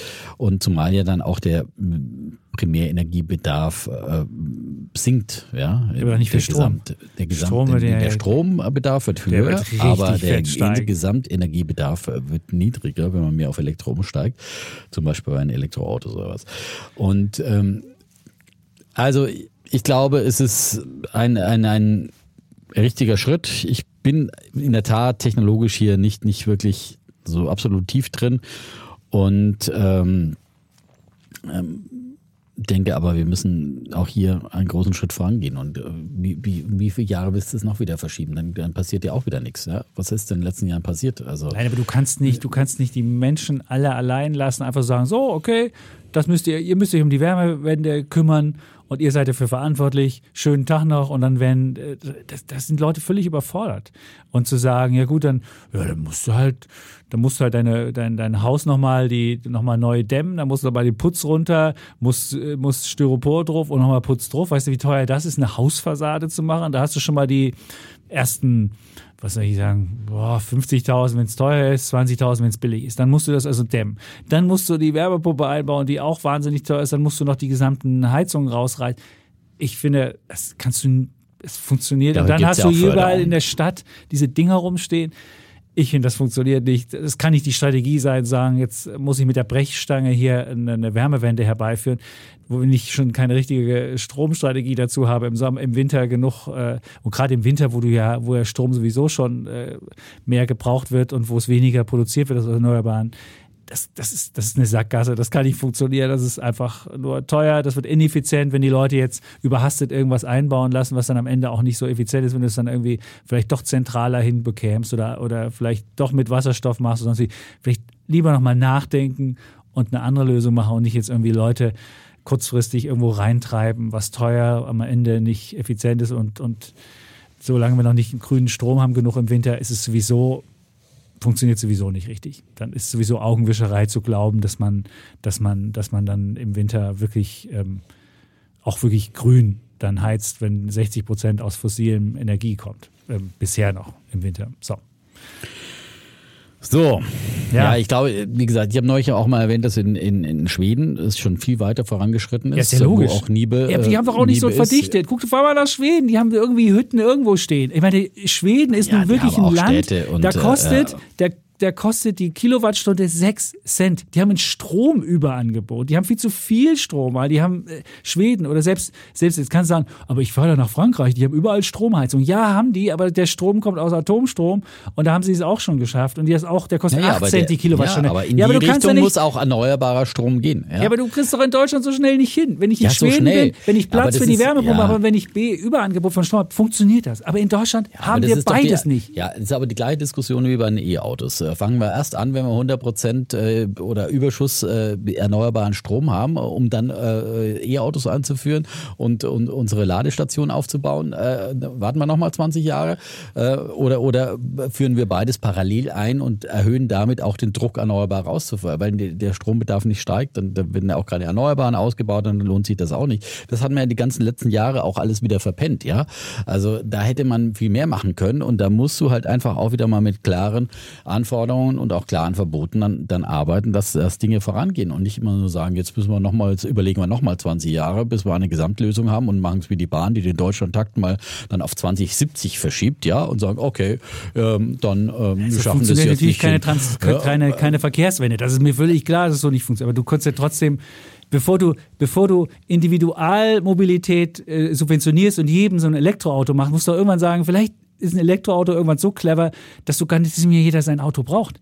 Diese Sache, dass die 80 Prozent irgendwie rumstehen oder 90 Prozent am Tage und die, die Straßen verstopfen und sonst was und dafür sagst du vielleicht lieber, gar kein Auto statt ein Elektroauto zu sagen und zu sagen, okay, vielleicht kriegen wir da ein intelligenteres Konzept hin. Aber vielleicht ist es bei Wärmepumpen ganz genauso. Wartest du vielleicht ab, überlegst du dir, vielleicht gibt es ein Konzept, wo du pro Quartier eine große Wärmepumpe hinstellst und da du ja dann auch weniger Autos auf der Straße hast, kannst du das Stück Parkraum nehmen, kannst du ein riesen Ding dahinstellen, kannst nach unten bohren, kannst irgendwie 80 Meter tief oder weiß ich nicht, ich glaube, du musst 800 Meter tief, muss man, glaube ich, weil ich habe mir das aufgeschrieben, der Fabrizio hat gesagt, 400 bis 800 Meter musst du für Thermo also für die, für die, wenn du, wenn du Bodenwärme nutzen willst, die kannst du bohren und dann hast du das. Das ist doch viel cleverer, als jetzt Leute alle in einzelne Buden reinzudrängen und auf Aber es sagt ja auch keiner, es sagt ja auch keiner, dass du eine einzelne Bude, du kannst ja jederzeit, äh, auf Fernwärme ist ja auch äh, mit drin, du kannst auch Fernwärme umstellen. Und ja, wie soll ich ja Fernwärme bei mir machen? Habe ich ja, nicht. du kannst natürlich nicht, aber das drum, äh, ja, aber das kannst ja das organisieren, meinetwegen, da, wenn du sagst, wir, wir müssen das so organisieren, wer soll das dann zentral organisieren, dass wir sagen, wir machen jetzt für alle Fernwärme.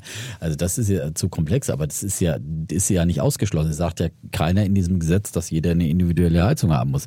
Du darfst halt einfach bloß keine individuelle Gasheizung oder Ja, aber bei uns im Haus beispielsweise ist die Gasheizung kaputt. So, mhm. die haben jetzt abgeweiht, unsere Hausgemeinschaft. Wir haben, wir haben uns ja unabhängig im Dachgeschoss gemacht. So, und wenn die jetzt 2024 machen, müssen die so ein kackiges Teil hinstellen. Dann sagen die, nee, im Hof wollen wir es nicht haben, da ist es uns zu laut. Aber bei uns auf dem Dach wollen sie es haben, da ist es uns zu laut. Fuck, will ich nicht haben. Ja, gut, das, ist das doch ist ein Individualproblem. Das ist ein Individual, das ist aber überall. Und wenn jeder Nachbar sich so ein Ding hinstellt, wenn das überall so ist, hast du überall diesen Kram. Ich möchte es nicht haben. Vielleicht würde man dann abwarten, bis wir eine zentralere Lösung haben, vielleicht unsere ganze Straße haben und dann sagen, okay, machen wir für die gesamte Straße einfach so eine große Wärmepumpe. Dann wartest du bis zum jeder, Nimmerleinstag. Da wirst du nicht vor 2045 irgendwie auch nur annähernd Gebäude klimaneutral bekommen. Mit, äh, ich warte mal ab, bis hier alle eine große Lösung machen. Aber das wäre sicherlich die bessere Lösung als, als gegenüber einer Individuallösung, wo jeder seinen einzelnen Kram anmacht. Und dann überall stehst du da, machst und hörst diese Wärmepumpen überall. Also ich möchte es nicht haben. Ich, ich finde, die Technologie ist, ist gut, aber nicht für jeden Einzelnen, sondern man soll das irgendwie in größerem Maße machen. Gut, Argumente haben wir ausgetauscht. Welt umrundet, glaube ich. Würde ähm, ich auch sagen. Und dann äh, haben wir eigentlich noch irgendwas?